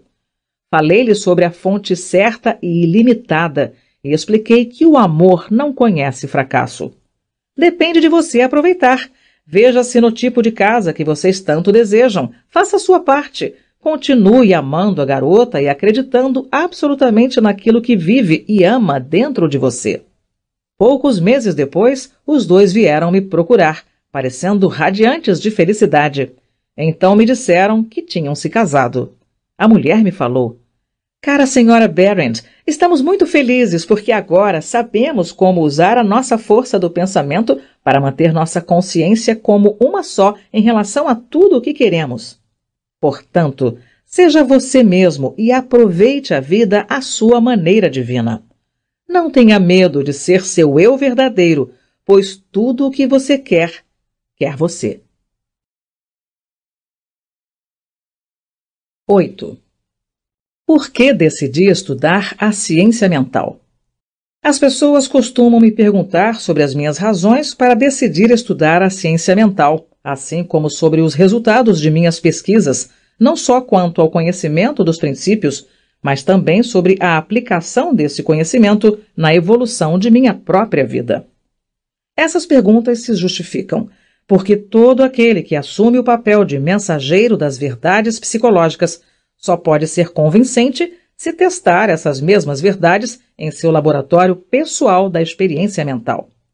Isso se aplica em especial ao meu caso, como a única aluna pessoal do juiz Troward, o grande mestre dessa ciência, cujos ensinamentos baseiam-se nas relações entre a mente individual e a mente universal criadora, que é a doadora da vida, e a maneira pela qual essas relações podem ser invocadas para assegurar a expansão e a expressão mais plena na vida individual. Meu impulso inicial para o estudo da ciência mental foi uma esmagadora sensação de solidão. Todo mundo deve ter passado por alguma dessas experiências de isolamento espiritual, como a que permeou minha vida naquele período. Não obstante o fato de que a cada dia me encontrava no meio de amigos, rodeada de alegria e contentamento, tinha uma sensação persistente de que estava sozinha no mundo. Estava viúva havia cerca de três anos, vagando de país em país em busca de paz de espírito. As circunstâncias e os ambientes de minha vida eram tais que meus amigos me consideravam uma jovem extraordinariamente afortunada. Apesar de reconhecer que sofri uma grande perda quando meu marido morreu, meus amigos sabiam que ele me deixara bem de vida livre para ir a qualquer lugar que quisesse. No entanto, se meus amigos pudessem ter acesso às minhas emoções mais íntimas, teriam encontrado uma profunda sensação de vazio e isolamento. Esse sentimento me inspirou um espírito de inquietação que me impulsionava continuamente em uma busca infrutífera em meu exterior, pelo que mais tarde aprendi que só podia ser encontrado dentro de mim. Estudei a ciência cristã mas esse estudo não me trouxe nenhum consolo. Apesar de entender plenamente o trabalho importante que os cientistas estavam fazendo, e mesmo tendo o prazer e o privilégio de conhecer pessoalmente Mary Baker Eddy. mas foi impossível para mim aceitar os ensinamentos fundamentais da ciência cristã e aplicá-los na prática. Quando estava prestes a abandonar a busca de contentamento e resignar-me a retomar uma vida de diversão superficial, uma amiga me convidou para visitar o grande vidente e mestre Abdul Barra. Depois de minha entrevista com o mais maravilhoso dos homens, minha busca pelo contentamento começou a se encaminhar para uma mudança. Ele me disse que eu viajaria pelo mundo todo em busca da verdade e que, quando a tivesse encontrado, passaria a propagá-la. O cumprimento da previsão desse grande vidente na época parecia impossível, mas trazia com ela uma dose de incentivo e, pelo menos, indicava que minha busca anterior seguira na direção errada. Comecei tateando aos poucos a nova busca pelo contentamento dentro de mim, pois ele não previra que encontraria a verdade? Esse era o grande projeto de minha vida e a única coisa de que me lembro de nossa entrevista. Alguns dias mais tarde, ao visitar o escritório de um praticante do novo pensamento, minha atenção foi atraída para um livro sobre a mesa, intitulado As Palestras de Edimburgo sobre Ciência Mental, de autoria de Thomas Troward. O livro despertou meu interesse ao descobrir que Troward era um juiz divisional aposentado do Punjab, na Índia. Comprei o livro pensando em lê-lo naquela noite. Muitos tentaram fazer a mesma coisa só para descobrir, como no meu caso, que o livro deveria ser estudado para ser compreendido, e centenas decidiram, assim como eu, a dedicar-lhe toda a sua atenção. Depois de encontrar esse livro valioso, retirei-me no interior por alguns dias e, nesse período, estudei a obra o mais intensamente que pude. O livro pareceu-me extremamente difícil e decidi comprar um outro livro de Troward, na esperança de que seu estudo não exigisse tanto esforço. Durante minha busca, fui informada sobre um volume subsequente, As Palestras de Dor sobre a Ciência Mental, que seria o mais simples e melhor dos dois livros. Quando o procurei, descobri que também deveria ser estudado. Levei semanas, meses para chegar até mesmo a uma vaga concepção do significado do primeiro capítulo de As Palestras de Dor, intitulado Entrando no Espírito da Coisa. Quero dizer com isso que levei meses para entrar no espírito do que estava lendo. Mas nesse meio tempo, um parágrafo da página 26 prendeu minha atenção, pois parecia ser a melhor coisa que já tinha lido. Memorizei-o e esforcei-me com toda a minha alma para entrar no espírito das palavras de Troward. No parágrafo, lê-se o seguinte: Minha mente é um centro de ação divina. A ação divina é sempre de expansão e expressão mais plena.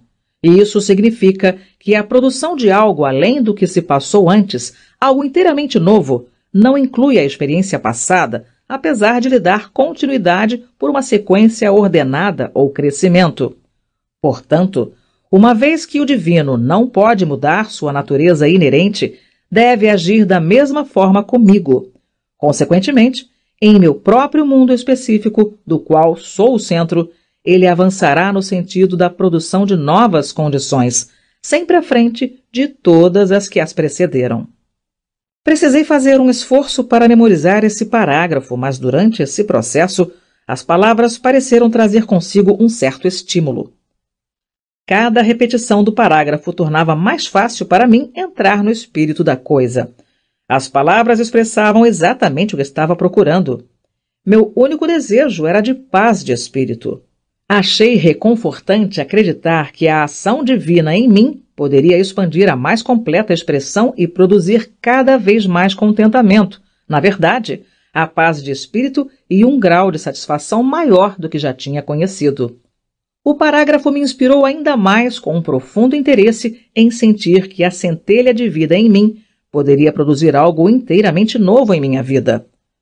Eu não queria me desfazer de minha experiência passada, mas isso foi exatamente o que Troward disse que não aconteceria. A ação divina não excluiria minha experiência passada, mas partindo dela, traria coisas novas que transcenderiam tudo aquilo pelo que já passara na vida. A meditação sobre essas afirmações trouxe consigo um certo sentimento de alegria, Que coisa maravilhosa seria poder aceitar e acreditar sinceramente, além de toda a dúvida, que essa afirmação de Troward era a verdade. Certamente, o divino não podia mudar sua própria natureza, e uma vez que a vida divina está agindo em mim, devo ser divinamente habitada, e o divino em mim deve agir do mesmo modo que age no plano universal. Isso significa que todas as circunstâncias, os amigos e as condições de meu mundo acabariam por se tornar um mundo de alegria e prazer, uma vez que eu sou o centro. Isso tudo aconteceria assim que fosse capaz de controlar minha mente e, assim, proporcionar um centro concreto em torno do qual as energias divinas pudessem agir. Com certeza, valeu a pena tentar. Se Troward tinha encontrado essa verdade, por que a ideia não me manteria empenhada em minha tarefa? Mais tarde, decidi estudar com o homem que idealizara e entregara ao mundo essa grande afirmação e que me tirara de meu estado de desânimo. A dificuldade imediata era a necessidade de aumentar minhas finanças.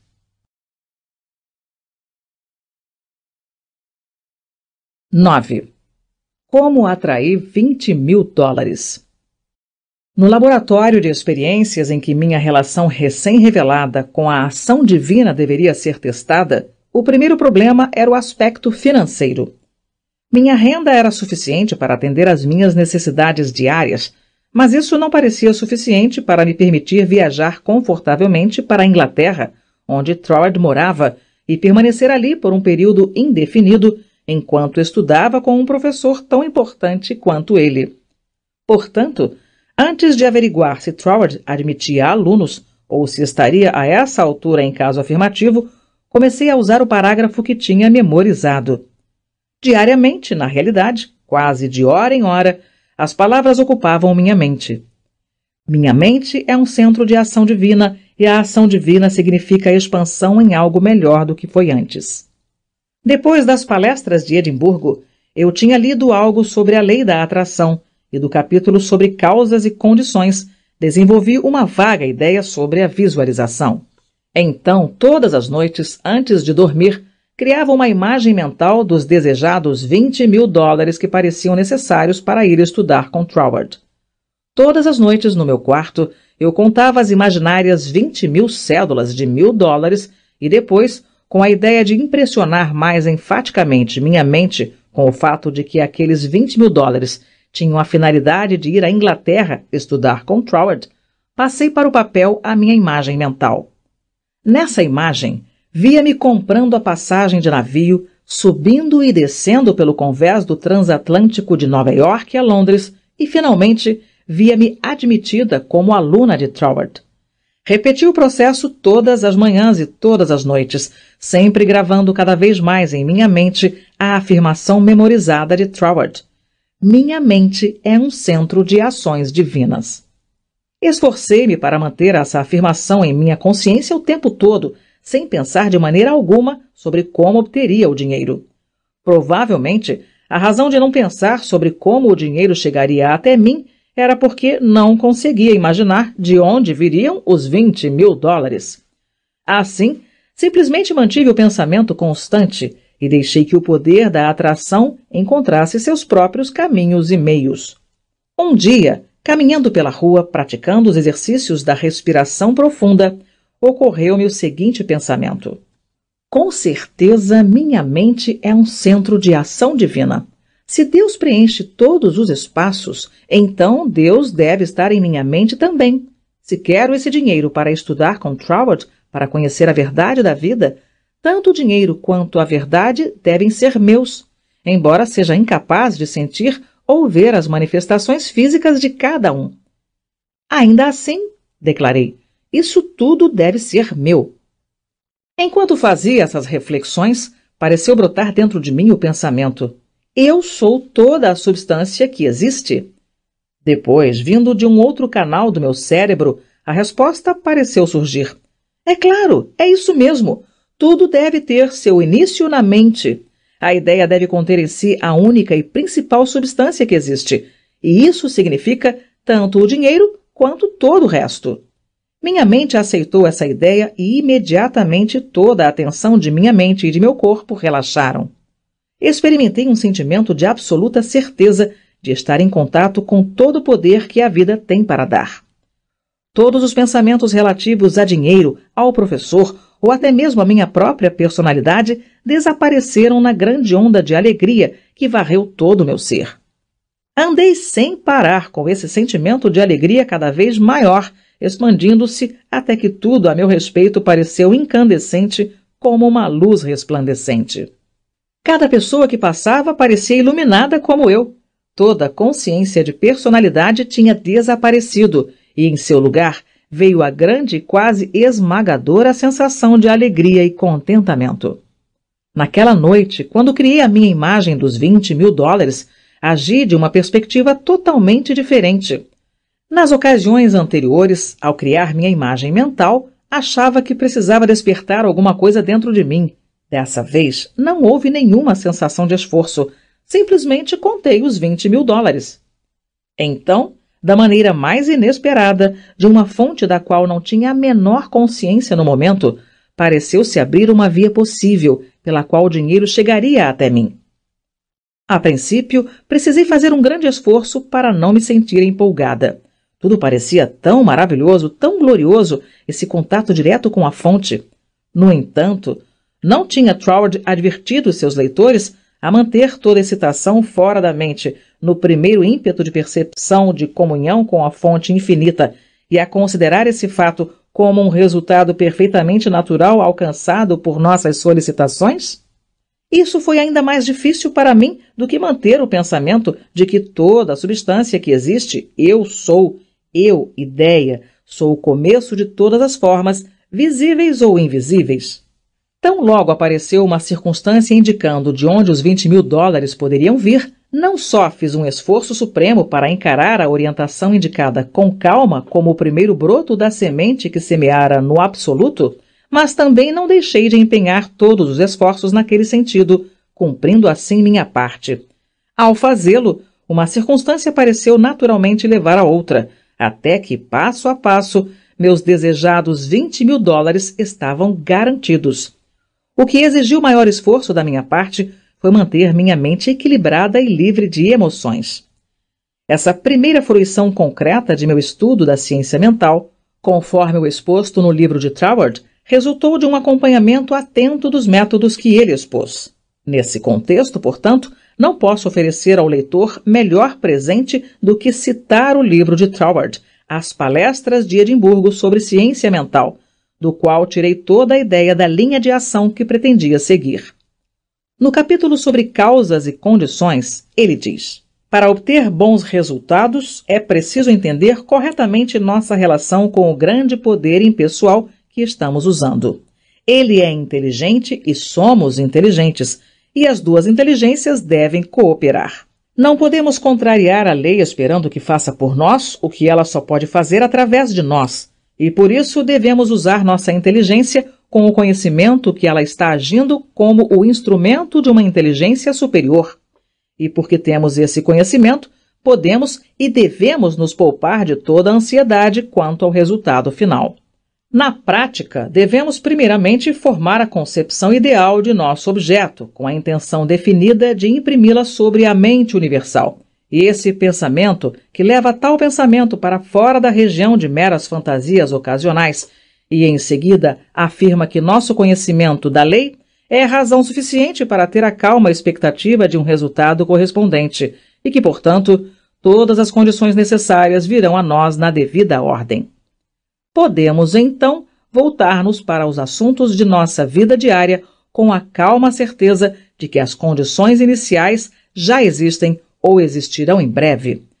Se não a virmos de imediato, devemos nos contentar em saber que o protótipo espiritual já existe e espera que alguma circunstância lhe dê a orientação desejada para que comece a se manifestar. Essa pode ser uma pequena circunstância, mas é a orientação e não a magnitude que deve ser levada em consideração. Assim que a percebermos, deveremos considerá-la como o primeiro broto da semente semeada no absoluto e fazer com calma e sem emoção tudo o que as circunstâncias pareçam exigir, e depois, mais tarde, veremos que essa ação irá, por sua vez, levar a uma nova circunstância na mesma direção, até nos encontrarmos conduzidos passo a passo à realização de nosso objetivo. Dessa forma, a compreensão do princípio importante da lei da abundância irá, por experiências repetidas, livrar-nos cada vez mais completamente da região do pensamento ansioso e do trabalho árduo, e nos proporcionar um novo mundo onde o emprego útil de todos os nossos poderes, mentais ou físicos, será unicamente um desdobramento de nossa individualidade no sentido de sua própria natureza e, portanto, uma fonte permanente de saúde e felicidade, um incentivo suficiente, com certeza, para o estudo cuidadoso das leis que regem as relações entre o indivíduo e a mente universal. Essa citação, a meu ver, tanto na época como agora, explica o núcleo e o centro do método e a forma de abordagem necessária para entrar em contato com a fonte infinita. Esse método, pelo menos, juntamente com a afirmação citada anteriormente, minha mente é um centro de ação divina e assim por diante, constituiu o único meio perceptível de atrair para mim os 20 mil dólares. Meu esforço constante para entrar no espírito dessas afirmações e atrair para mim mesma essa soma necessária estendeu-se por um período de cerca de seis semanas, no final do qual eu tinha em meu banco os 20 mil dólares necessários. Isso tudo pode dar uma longa história, em que incluiria todos os detalhes, mas os fatos, como os que foram narrados, são suficientes para lhe dar uma ideia definida do estado magnético de minha mente enquanto os 20 mil dólares se encaminhavam em minha direção.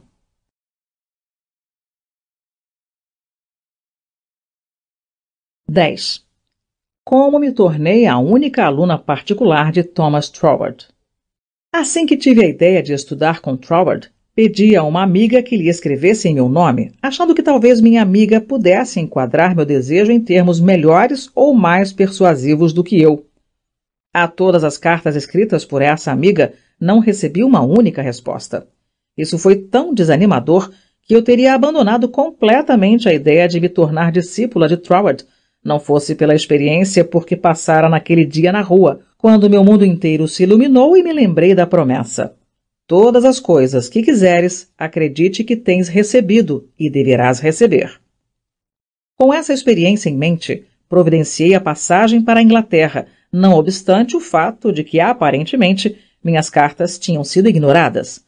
Escrevemos mais uma vez, porém, finalmente recebi uma resposta muito cortês, embora não muito positiva. Troward não admitia alunos, não tinha tempo para se dedicar a um aluno. No entanto, apesar dessa decisão peremptória, não me permiti desanimar por causa da lembrança de minha experiência no dia em que a luz e o pensamento me ocorreram. Eu sou toda a substância que existe. Eu parecia ser capaz de viver essa experiência quando quisesse e com ela sempre vinha uma enxurrada de coragem e energia renovada. Viajamos eu e minha amiga para Londres e de lá telegrafamos a Troward pedindo uma entrevista. O telegrama foi prontamente respondido, marcando uma data em que ele poderia nos receber. Nessa época, Troward morava em Run Manor, um lugarejo isolado no sul da Inglaterra, cerca de 40 quilômetros de uma estação ferroviária. Não conseguíramos encontrar o lugar no mapa e, com grande dificuldade, a agência de turismo de Cook, em Londres, localizou o lugar para nós. Em meus pensamentos, procurava não especular muito sobre o que Troward me diria na entrevista. Sempre tive a sensação de que a verdade me pertencia e também que ampliaria e expandiria minha consciência até que a paz e o contentamento fossem manifestações de minha vida individual, tanto externa quanto internamente. Chegamos à casa de Troward em meio a uma tempestade terrível e fomos cordialmente recebidas pelo próprio Troward, a quem considerei, para minha grande surpresa, como sendo mais um tipo francês do que inglês. Depois vim a saber que descendia mesmo dessa raça. Um homem de estatura média, com uma cabeça grande, nariz comprido e olhos que se agitavam com bastante alegria. Depois de termos sido apresentadas aos outros integrantes da família e nos servirem uma xícara de chá quente, fomos convidadas à sala de estar, onde Troward discorreu muito livremente sobre tudo, menos sobre minha proposta de estudo. Parecia impossível aproximá-lo do assunto. Pouco antes de partirmos, no entanto, perguntei muito corajosamente: Poderia reconsiderar sua decisão de admitir um aluno pessoal? Eu gostaria muito de estudar com o senhor. Ao que ele respondeu de uma maneira muito indiferente, que não achava que poderia dedicar o tempo necessário para a instrução pessoal, mas que ficaria feliz em me indicar os nomes dos dois ou três livros que achava que seriam não só interessantes, mas instrutivos para mim. Ele disse que se sentia muito lisonjeado e agradecido por eu ter percorrido todo aquele caminho desde a América para estudar com ele. E quando saímos da estradinha de sua casa para o nosso automóvel, seus modos tornaram-se menos indiferentes, como se um sentimento de simpatia parecesse tocar seu coração. E ele se virou para mim com o comentário: A senhora poderia me escrever se quiser, depois de chegar a Paris, e talvez, se tiver tempo no outono, possamos organizar alguma coisa, embora não pareça possível neste momento. Não perdi tempo em seguir seu convite muito gentil para escrever. Minhas cartas foram todas respondidas prontamente e com cortesia, mas nunca traziam uma palavra de encorajamento quanto à minha proposta de estudo. Finalmente, cerca de dois meses depois, chegou uma carta com a seguinte pergunta: Qual a senhora acha que seria o significado deste versículo do capítulo 21 do Apocalipse? 16. A cidade é quadrangular, de comprimento e largura iguais, e mediu a cidade com a vara até doze mil estádios o seu comprimento, sua largura e sua altura são iguais. Instintivamente soube que minha chance de estudar com Troud dependia de dar a resposta certa a essa pergunta. A interpretação do versículo parecia totalmente fora de meu alcance. Naturalmente, vieram as respostas à minha mente, mas eu sabia intuitivamente que estavam erradas. Comecei a bombardear meus amigos e conhecidos acadêmicos com a mesma pergunta. Advogados, médicos, padres, freiras e sacerdotes em todo o mundo receberam cartas minhas com essa pergunta. As respostas começaram a chegar, mas a intuição me dizia que não eram certas. O tempo todo eu tentava encontrar a resposta por mim mesma, mas não me ocorria nenhuma resposta. Memorizei o versículo para meditar sobre ele. Iniciei uma pesquisa em Paris em busca dos livros que Troward me recomendara e depois de uma investigação de dois ou três dias, atravessamos o rio Sena para o centro da cidade, para pesquisar em algumas de suas antigas livrarias. Os livros estavam todos esgotados, e aqueles eram os últimos lugares em que poderia encontrá-los. Finalmente, fomos encontrá-los em uma pequena livraria. O vendedor informou que tinha apenas um exemplar de cada, consequentemente, o preço era alto. Enquanto protestava com o funcionário, meu olhar recaiu sobre a obra de um astrólogo que eu, rindo, peguei e perguntei: O senhor acha que esse tal professor leria meu horóscopo? O funcionário olhou-me horrorizado com a sugestão e respondeu: Ora, não, minha senhora, ele é um dos maiores astrólogos da França, ele não lê horóscopos. Apesar da resposta, senti um impulso persistente dentro de mim para ir procurar o homem. A amiga que me acompanhava em minha busca de livros protestou comigo e tentou de todas as maneiras me dissuadir da intenção de procurar o famoso astrólogo, mas insisti. Quando chegamos ao seu endereço, achei um pouco embaraçoso pedir-lhe para ler o meu horóscopo. No entanto, não havia nada a fazer a não ser fazer a pergunta. Relutante, o professor convidou-nos a entrar em seu estúdio forrado de papéis. Ainda relutantemente e também com impaciência, ele nos convidou a sentar. Muito cortês e friamente, ele me disse que não lia horóscopos. Todos os seus modos diziam, de maneira mais eloquente do que suas palavras, que desejava a nossa partida dali o quanto antes. Minha amiga se levantou. Eu hesitei, sem a menor ideia do que fazer, porque achava que não estava pronta para ir. A intuição parecia me dizer que tinha algo a ganhar ali. O que seria, simplesmente era incapaz de definir, por isso me contive por um momento, para grande desgosto e vergonha de minha amiga, quando um dos enormes gatos persas do professor pulou no meu colo. Desça já daí, Jack! gritou o professor. O que significa isso? Ele parecia perguntar a si mesmo. Em seguida, com um interesse maior do que até então demonstrara por mim, o professor disse com um sorriso: Nunca vi esse gato se aproximar de um estranho antes, madame. Meu gato interferiu a seu favor. Agora eu também me sinto interessado por seu horóscopo. Se me der seus dados, terei prazer em escrevê-lo para a senhora.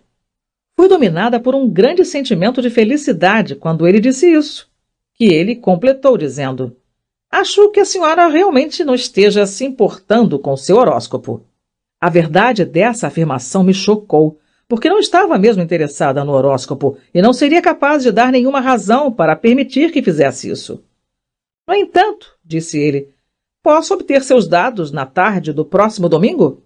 No domingo à tarde, no horário marcado, o professor chegou e eu lhe entreguei uma folha de papel em que anotara todos os dados desde a data do nascimento e assim por diante. Quando surgiu a ideia de pedir ao professor a resposta para a pergunta que Troward me fizera sobre o versículo 16 do capítulo 21 do Apocalipse.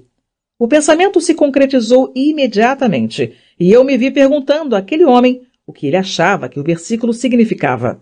Sem querer parar para pensar a respeito, ele respondeu imediatamente. Essa citação quer dizer: a cidade significa a verdade, e a verdade é imutável. Não importa de que lado a considere, ela será exatamente a mesma. Intuitivamente e sem dúvida nenhuma, Reconheci essa resposta como a verdadeira, e minha alegria não teve limites, porque estava certa de que, de posse dessa resposta correta, Freud me aceitaria como sua aluna na hora. Quando o grande astrólogo estava de saída, expliquei-lhe tudo sobre meu desejo de estudar com Troward, como viajara desde Nova York até a Europa com essa finalidade expressa, aparentemente sem sucesso, até que a resposta à pergunta teste me fora dada por ele. Ele se mostrou muito interessado e fez muitas perguntas sobre Troward. E quando lhe pedi que, por favor, me enviasse a nota pela consulta, ele respondeu sorrindo: Deixe-me saber se o grande Troward a aceitou como aluna. E me desejou boa sorte. Corri ao meu quarto para redigir um telegrama a Troward, dando a minha solução à pergunta sobre versículo 16 do capítulo 21 do Apocalipse. Troward respondeu de imediato, dizendo: sua resposta está correta. Farei um ciclo de palestras sobre a Grande Pirâmide em Londres. Se quiser assistir, teria o prazer de recebê-la e depois, se ainda desejar estudar comigo, acho que isso poderá ser arranjado. Ao receber essa resposta, comecei a me preparar para deixar Paris de uma vez e seguir para Londres. Assisti a todo o ciclo de palestras, as quais se revelaram muito instrutivas, e em seguida providenciei para começar a estudar com Troward. Dois dias antes de partir para a Cornualha, recebi a seguinte carta de Troward, indicando claramente o programa de estudos que planejara para mim. 31 Stonewick Road, Double Kensington, Inglaterra. Cara Sra. Berend, achei melhor escrever-lhe algumas linhas com respeito aos seus estudos propostos por mim, uma vez que me causaria pesar a senhora estar sob algum equívoco e assim sofrer alguma decepção. Estudo o assunto há vários anos e estou familiarizado, em geral, com as principais características da maioria dos sistemas que, infelizmente, ocupam a atenção em muitos círculos da atualidade, como a teosofia, o tarô, a cabala e assemelhados. E não hesito em dizer que, de acordo com o meu melhor julgamento, Todos os tipos e todas as explicações do chamado estudo oculto estão em oposição direta à verdade real geradora da vida e, portanto, a senhora deve não esperar nenhum ensinamento sobre linhas de pensamento como essas. Nos dias atuais, ouvimos muito acerca de iniciação. No entanto, acredite em mim, quanto mais se tenta tornar-se um chamado iniciado, mais se deixa de viver a vida. Digo isso depois de muitos anos de estudo e consideração cuidadosos quando afirmo que a Bíblia e sua revelação de Cristo são as únicas coisas que realmente valem a pena estudar. E esse é um assunto suficientemente amplo em toda a consciência, abraçando, como o faz, a nossa vida exterior e nossas preocupações cotidianas, e também as fontes internas de nossa vida e tudo o que, em termos gerais, podemos conceber como a vida no invisível depois de dispor do corpo na morte. A senhora expressou um grau de confiança considerável em meu ensino, e se sua confiança é a de que deseja, como afirmou, colocar-se inteiramente sob minha orientação, só posso aceitá-la como uma responsabilidade muito séria, e devo pedir-lhe para reiterar essa confiança recusando-se a considerar aqueles chamados mistérios, uma vez que a proíbo de considerar. Digo isso por experiência, mas o resultado será que grande parte de meu ensino parecerá muito simples, talvez até certo ponto dogmático, e a senhora dirá que já teve conhecimento de grande parte dele anteriormente. Fé em Deus, oração e adoração, a aproximação do Pai por meio de Cristo, tudo isso lhe é, em certo sentido, familiar. E tudo o que podemos esperar fazer é talvez lançar um pouco mais de luz sobre esses assuntos, para que passe a considerá-los não apenas palavras tradicionais, mas fatos presentes da vida. Fui assim explícito porque não quero que tenha alguma decepção, e também devo dizer que nosso chamado ciclo de estudos será composto apenas de conversas amigáveis em todas as ocasiões que pudermos dispor, seja a senhora vindo à nossa casa, seja eu à sua, como possa ser mais conveniente no momento. Além disso, vou emprestar-lhe alguns livros que serão úteis, mas eles são muito poucos e em nenhum sentido ocultistas. Agora, se tudo isso coincidir com suas ideias, ficaremos, tenho certeza, muito felizes em recebê-la em Ron Manor, e a senhora achará que seus moradores, embora poucos, são muito simpáticos e o distrito muito bonito. No entanto, por outro lado, se a senhora achar que quer alguma outra fonte de aprendizado, não me importa o que o diga, unicamente que nunca encontrará nenhum substituto para Cristo. Acredito que não se importe por escrever-lhe dessa maneira, mas não quero que se desloque até a Cornualha para depois se decepcionar com a mais sincera consideração, atenciosamente. Assinado.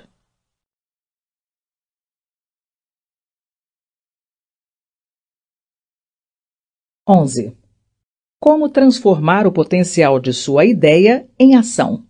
Em cada palavra que você usa, existe uma energia embrionária que se expande e se projeta na direção indicada pela palavra, até que finalmente se transforma em expressão física. Por exemplo, você deseja a consciência de alegria. Repita a palavra alegria secretamente, sistematicamente e enfaticamente. A repetição da palavra alegria estabelece uma característica de vibração que faz com que o embrião da alegria germine, comece a se expandir e a se projetar, até que todo o seu ser esteja cheio de alegria. Isso não é uma mera fantasia, mas uma verdade. Depois de experimentar esse poder, diariamente você provará a si mesmo que esses fatos não foram fabricados para atender a uma teoria, mas que a teoria foi desenvolvida pela observação cuidadosa dos fatos. Todo mundo sabe que a alegria vem de dentro. Ninguém pode dá-la a você.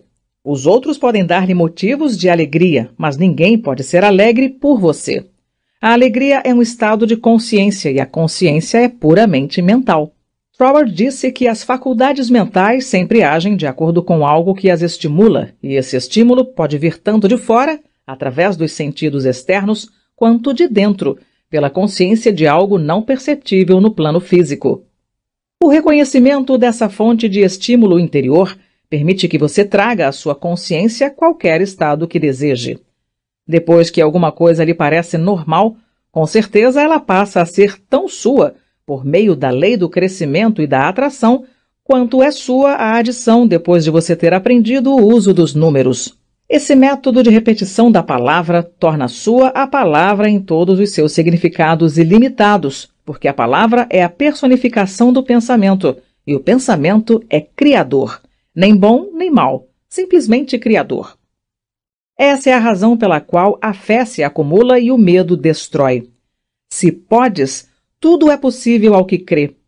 É a fé que lhe confere o domínio sobre todas as circunstâncias ou situações adversas. É sua palavra de fé que o liberta.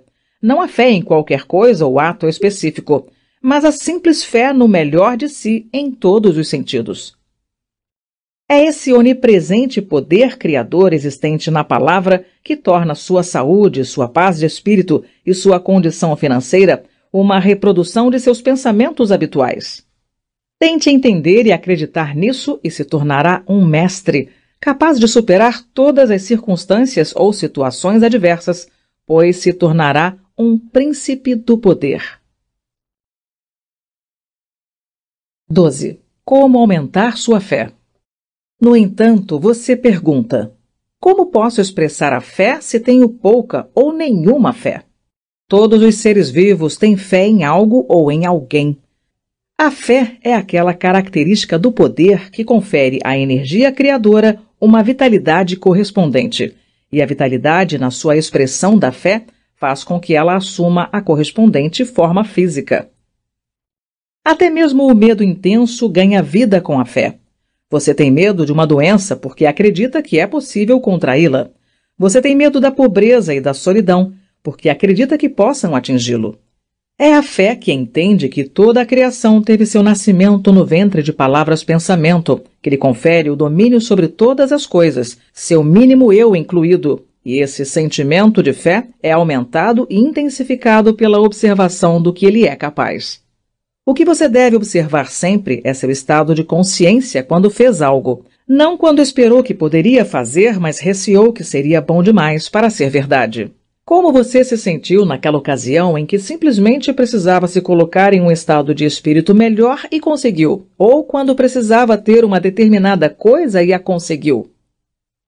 Reviva essas experiências inúmeras vezes seguidas, mentalmente, até realmente sentir-se em contato com o eu que sabe e faz, e então o melhor que existe será seu. 13. A recompensa por ter mais fé. Seu desejo de ser o melhor possível fez aumentar sua fé na fé do universo, a qual não conhece fracasso, e proporcionou-lhe a percepção consciente de que você não é uma vítima do universo, mas uma parte dele. Consequentemente, você é capaz de reconhecer que existe dentro de si, que é capaz de ter um contato consciente com a lei universal e que permite que você pressione todas as leis inerentes da natureza, visíveis ou invisíveis, para que atendam à sua solicitação ou seu desejo, por mais difíceis que sejam de realizar. Assim, você se verá como mestre, como senhor, não como escravo em qualquer situação.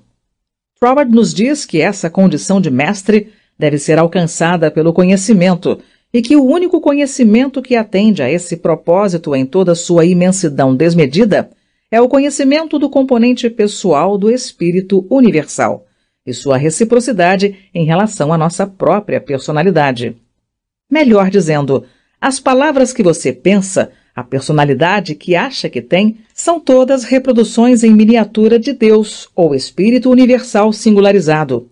Todas as suas palavras-pensamentos foram palavras-formas de Deus antes de serem suas.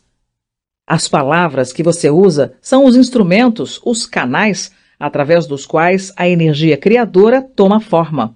Naturalmente, esse poder criador sensível só pode reproduzir de acordo com o instrumento através do qual ele passa.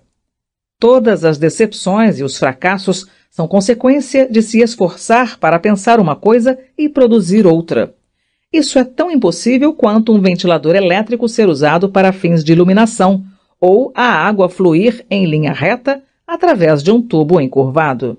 A água toma a forma do tubo através do qual flui. Ainda mais verdadeiramente, essa substância sensível e invisível reproduz externamente a forma da palavra-pensamento por onde passa. Essa é a lei da sua natureza. Portanto, segue-se logicamente. Como um homem pensa, assim ele é.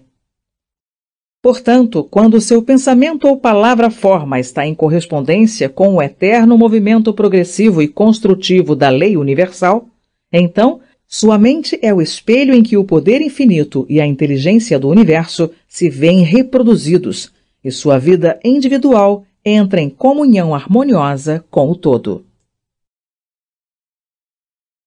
14. Como fazer a natureza reagir a você? Deve-se sempre ter em mente que existe uma inteligência e um poder em toda a natureza e em todo o espaço que é sempre criador e infinitamente sensível e receptivo. A receptividade de sua natureza é dupla, é criativa e receptiva à sugestão. Depois de captar essa importantíssima verdade, o entendimento humano percebe a simplicidade com que a lei da vida atende a todos os seus pedidos. Você só precisa perceber que sua mente é um centro de ação divina e, consequentemente, contém dentro de si mesma aquilo que aceita sugestões e espera a vida inteira para responder ao seu chamado. Então você verá as sugestões que tendem à realização de seus desejos virem em sua direção, não só partindo de seus conhecidos, mas também das flores, da grama, das árvores e das pedras, permitindo a satisfação dos desejos de seu coração, se agir de acordo com elas e com confiança nesse plano físico. A fé sem obras é morta, mas a fé com obras liberta absolutamente. 15. Fé com obras. O que foi realizado. Conta-se sobre Tyson, famoso milionário australiano, que a ideia de fazer a terra árida do deserto australiano florescer como uma rosa ocorreu-lhe depois de observar o crescimento de uma modesta violeta australiana enquanto trabalhava como camponês em troca de um salário miserável. Tyson costumava encontrar as belas violetas se desenvolvendo em certas áreas de floresta e alguma coisa naquela flor tocou em algo semelhante a si mesma em sua mente. Deitado em sua cama à noite, ele se perguntava como as flores e a vida vegetal podiam se desenvolver na terra árida do deserto australiano. Sem dúvida, ele concluiu que precisaria de muito tempo para economizar o dinheiro suficiente para abrir valas de irrigação nas terras do deserto, mas seus pensamentos e sentimentos lhe asseguravam que isso poderia ser feito e se podia ser feito, ele poderia fazê-lo. Se havia um poder dentro de si mesmo que fosse capaz de captar a ideia, então deveria haver um poder receptivo dentro da própria ideia, capaz de produzir sua manifestação física na prática. Com determinação, ele deixou de lado todas as dúvidas quanto às formas e aos meios específicos a serem empregados para levar a cabo seu desejo como uma manifestação física e simplesmente manteve o pensamento centrado na ideia de fazer cercas e ver flores e grama onde não existiam na época. Uma vez que a capacidade de resposta do poder criador-reprodutor não se limita às condições espirituais locais, sua persistência na meditação e na criação de suas imagens mentais deixaram suas ideias livres para vagar no infinito e atrair para si outras ideias de natureza semelhante. Por isso, Tyson não precisou esperar até ser capaz de economizar seu salário miserável para ter o dinheiro suficiente para irrigar a terra, para ver suas ideias e desejos realizados, pois suas ideias encontraram outras ideias no mundo financeiro que se sintonizavam em simpatia consigo mesmas, e as portas do financiamento rapidamente se abriram. Todas as instituições de caridade são mantidas segundo o princípio da capacidade de resposta da vida. Se isso não fosse verdade, ninguém se importaria de doar simplesmente porque outros necessitam. As leis de oferta e procura, de causa e efeito, nunca podem ser quebradas. As ideias atraem para si outras ideias afins. Às vezes, elas vêm de uma flor, de um livro ou do invisível. Você pensa em uma ideia não muito completa quanto às formas e aos meios de realização. E eis que lá vem outra ideia, que ninguém pode dizer de onde, e se encaixa perfeitamente à sua primeira ideia. Uma ideia atrai outra e assim por diante, até que seus desejos se tornam fatos concretos. Você pode sentir necessidade de melhorar suas finanças e se pergunta como provocar esse aumento quando de repente parece vir de dentro da própria ideia a percepção de que tudo, até mesmo o dinheiro, nasceu no pensamento e seus pensamentos seguem seu curso. Basta você manter a declaração ou afirmação de que o que há de melhor, dentre tudo o que existe, é seu. Se você for capaz de captar ideias no infinito através do instrumento de sua intuição, basta deixar sua mente demorar-se nesse pensamento sabendo muito bem que esse pensamento responderá a si mesmo. A inibição de todas as dúvidas e ansiedades possibilita o surgimento de ideias positivas que atraem para si as noções de eu posso e eu quero e se desenvolvem gradualmente até alcançar a forma concreta do desejo existente em sua mente. Ao usar conscientemente o poder universal para reproduzir seus desejos em forma física, você deve levar em conta três fatos relevantes. Primeiro, todo o espaço é preenchido com um poder criador. Segundo, esse poder criador é sensível à sugestão. Terceiro, ele só pode agir por métodos dedutivos. Como nos diz Troward, esse último é um fato extremamente importante, pois implica que a ação do poder criador onipresente não é de modo algum limitado pelo precedente. Ele funciona de acordo com a essência do espírito do princípio. Em outras palavras, esse poder universal empresta seu sentido criador a partir das informações que você lhe oferece. Depois que você percebe essa grande verdade, o caráter com que esse poder reprodutor sensível é investido torna-se a mais importante de todas as considerações. Essa é a lei invariável do princípio criador da vida, segundo o qual, como um homem pensa em seu coração, assim ele é. Se você perceber a verdade de que o poder criador pode ser para você apenas o que sente e pensa que ele seja, ele estará disponível e será capaz de atender às suas solicitações. Troward disse: Se você acha que seu pensamento é poderoso, seu pensamento é poderoso. Como um homem pensa em seu coração, assim ele é. Essa é a lei da vida e o poder criador não pode alterar essa lei mais do que um espelho comum pode refletir para você uma imagem diferente do que o objeto que você mantém diante dele. Como você pensa, assim você é. Não quer dizer como você fala o que pensa às pessoas, ou como você gostaria que o mundo acreditasse no que você pensa. Isso se refere a seus pensamentos mais íntimos, aquele lugar que ninguém a não ser você conhece. Ninguém conhece o filho senão o pai, e ninguém conhece o pai senão o filho. Somente o Espírito Criador reprodutor da vida sabe o que você pensa até que seus pensamentos tornem-se fatos concretos e se manifestem em seu corpo, seu cérebro ou seus negócios. Então, todo mundo com quem você entra em contato pode saber porque o Pai, a energia criadora inteligente que ouve em segredo seus pensamentos mais secretos, irá recompensá-lo a abertamente reproduzir seus pensamentos na forma física. Como você pensa, assim é o que você se torna. É um lema que você deve manter sempre em sua mente. Isso é ser vigilante e orar sem cessar. E quando você não está se sentindo fisicamente assim o bastante, ore. 16. Sugestões sobre como orar ou pedir. Este capítulo contém sugestões sobre como orar ou pedir acreditando que você já recebeu. Pensamento científico Sugestões do pensamento positivo para a aplicação prática.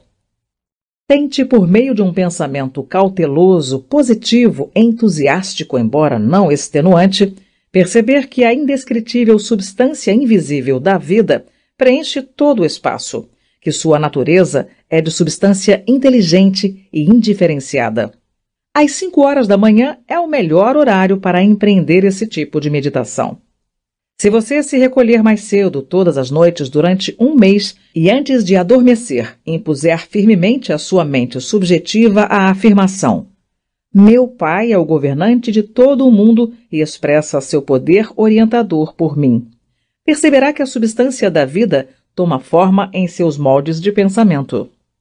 Não aceite a sugestão anterior simplesmente porque lhe é dada assim. Pense nela com cuidado até ter causado a impressão suficiente em seu subconsciente. Levante todas as manhãs, como sugerido antes, às 5 horas. Sente-se em um local silencioso, em uma cadeira de espaldar reto, e pense na afirmação da noite anterior. Então, entenderá e será capaz de pôr em prática seu nobre poder, percebendo, o mínimo que seja, que sua mente é de fato um centro através do qual tomam forma toda a energia e a força criadora existentes. O princípio profundo da oração científica. Na oração por uma mudança de situação física, mental ou financeira para si ou para outra pessoa, é fundamental entender o enunciado científico necessário para que seja atendido. Peça acreditando que já recebeu e receberá. Isso não será difícil quanto parece à primeira vista, depois que você perceber que tudo tem origem na mente e o que você procura no exterior você já possui. Ninguém pode criar um pensamento no futuro. O fato de você pensar em uma coisa constitui a origem dessa coisa. Portanto, a forma pensamento da coisa já lhe pertence assim que pensar nela. O reconhecimento sistemático dessa posse do pensamento faz com que o pensamento se concentre, condense, projete e assuma forma física. Como ficar rico através da criação?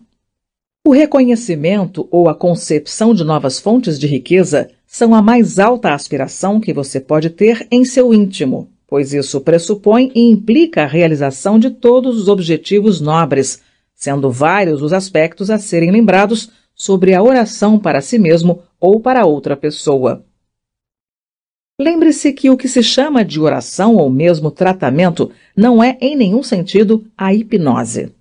Seu esforço não deve nunca pretender se apossar da mente de outra pessoa.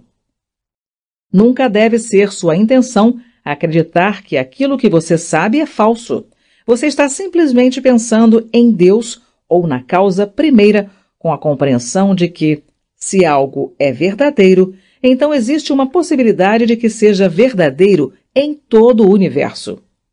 Lembre-se de que o poder do pensamento funciona por princípios absolutamente científicos. Esses princípios são expressos na linguagem da afirmação. Como um homem pensa em seu coração, assim ele é. Essa afirmação contém uma profunda sabedoria, mas são necessários o reconhecimento constante e a aplicação cuidadosa dessa afirmação para pô-la em prática. Lembre-se de que os princípios envolvidos em ser como pensamos em nosso coração são elucidados e revelados pela lei. Aquilo que o homem semear, isso também ceifará. Lembre-se de que sua liberdade de escolher o que vai pensar, qual pensamento ter e afirmar, constitui um dom que lhe foi dado por Deus. Esse dom é uma demonstração de como a causa primeira dotou cada homem com o poder e a capacidade de trazer a seu ambiente pessoal o que escolher. Causa e efeito em referência a obter. Se você plantar uma bolota, obterá um carvalho. Se semear um grão de milho, colherá espigas e muitos grãos de milho. Sempre se obtém a manifestação do que consciente ou inconscientemente se afirma e reivindica, declara e espera habitualmente, ou em outras palavras, aquilo que semear. Portanto, lançar as sementes de eu sou, eu devia fazer, eu posso fazer, eu faço. Entenda, porque você é você devia fazer. Porque devia, você pode fazer. E porque pode, você faz.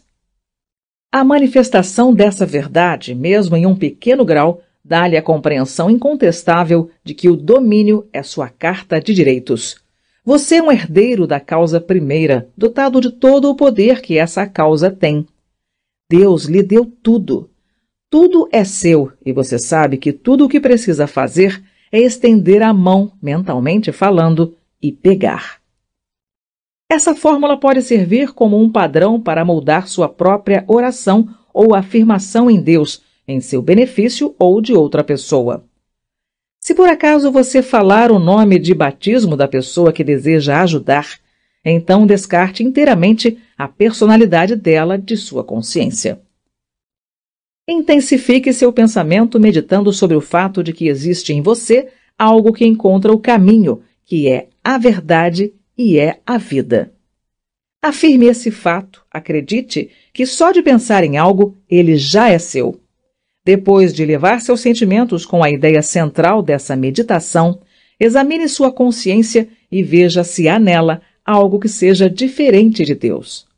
Se perceber algum sentimento de medo, preocupação, malícia, inveja, ódio ou ciúme, retorne em sua meditação para purificar seu pensamento pela afirmação de que o amor e a pureza de Deus preenchem todo o espaço, incluindo seu coração e sua alma. Concilie seu pensamento com o amor de Deus, lembrando-se sempre de que você é feito à imagem e semelhança do amor. Tenha em mente essa limpeza do pensamento até sentir que libertou sua consciência inteiramente de todos os pensamentos e sentimentos que não sejam amor e comunhão com toda a humanidade. Então, não sendo mais incomodado pelas recusas, afaste tudo o que seja diferente de sua manifestação desejada. Isso feito, você praticamente sobrepõe a negação com o pensamento afirmativo de que você é feito à imagem e semelhança de Deus e de que você já teve seu desejo realizado desde o início, desde a sua forma pensamento original. Encerramento da oração. A oração, como um método de pensamento, é um uso deliberado da lei que lhe confere o poder de domínio sobre tudo o que tende, de alguma forma, a dificultar sua liberdade perfeita. Foi-lhe conferida uma vida que deve ser desfrutada cada vez mais plenamente. O reconhecimento constante dessa verdade faz você declarar-se um príncipe do poder. Você reconhece, aceita e usa esse poder como o filho de um rei e, portanto, o domínio é seu direito de nascença. Assim, quando você sentir a luz dessa grande verdade inundando sua consciência, abra as comportas de sua alma em louvor sincero, porque você adquiriu o entendimento de que o Criador e sua criação são uma coisa só. E também que o Criador está continuamente criando através de sua criação. Encerre seu tratamento na certeza feliz de que a oração que é atendida não é uma forma de súplica, mas uma afirmação habitual constante de que o Criador de toda a criação está agindo especificamente através de mim.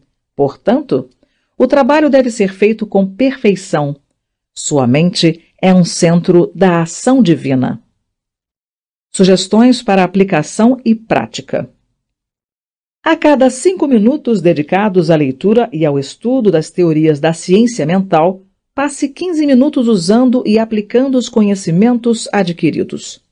1. Um, passe um minuto em cada 24 horas pensando conscientemente na especificação que deve ser observada a fim de ter suas orações atendidas. 2. Pratique o reconhecimento constante da posse do pensamento desejável por dois períodos de 15 minutos todos os dias. Não só dedique um tempo a cada período para ver por quanto tempo você é capaz de manter uma determinada concepção antes de sua visão mental, mas também mantenha um registro por escrito do grau de vivacidade com que visualiza sua imagem mental. Lembre-se de que seus sentidos mentais são tão diversos e treináveis quanto os seus sentidos físicos. 3. Passe cinco minutos todos os dias, entre o meio-dia e uma hora, em uma pesquisa mental sobre novas fontes de riqueza.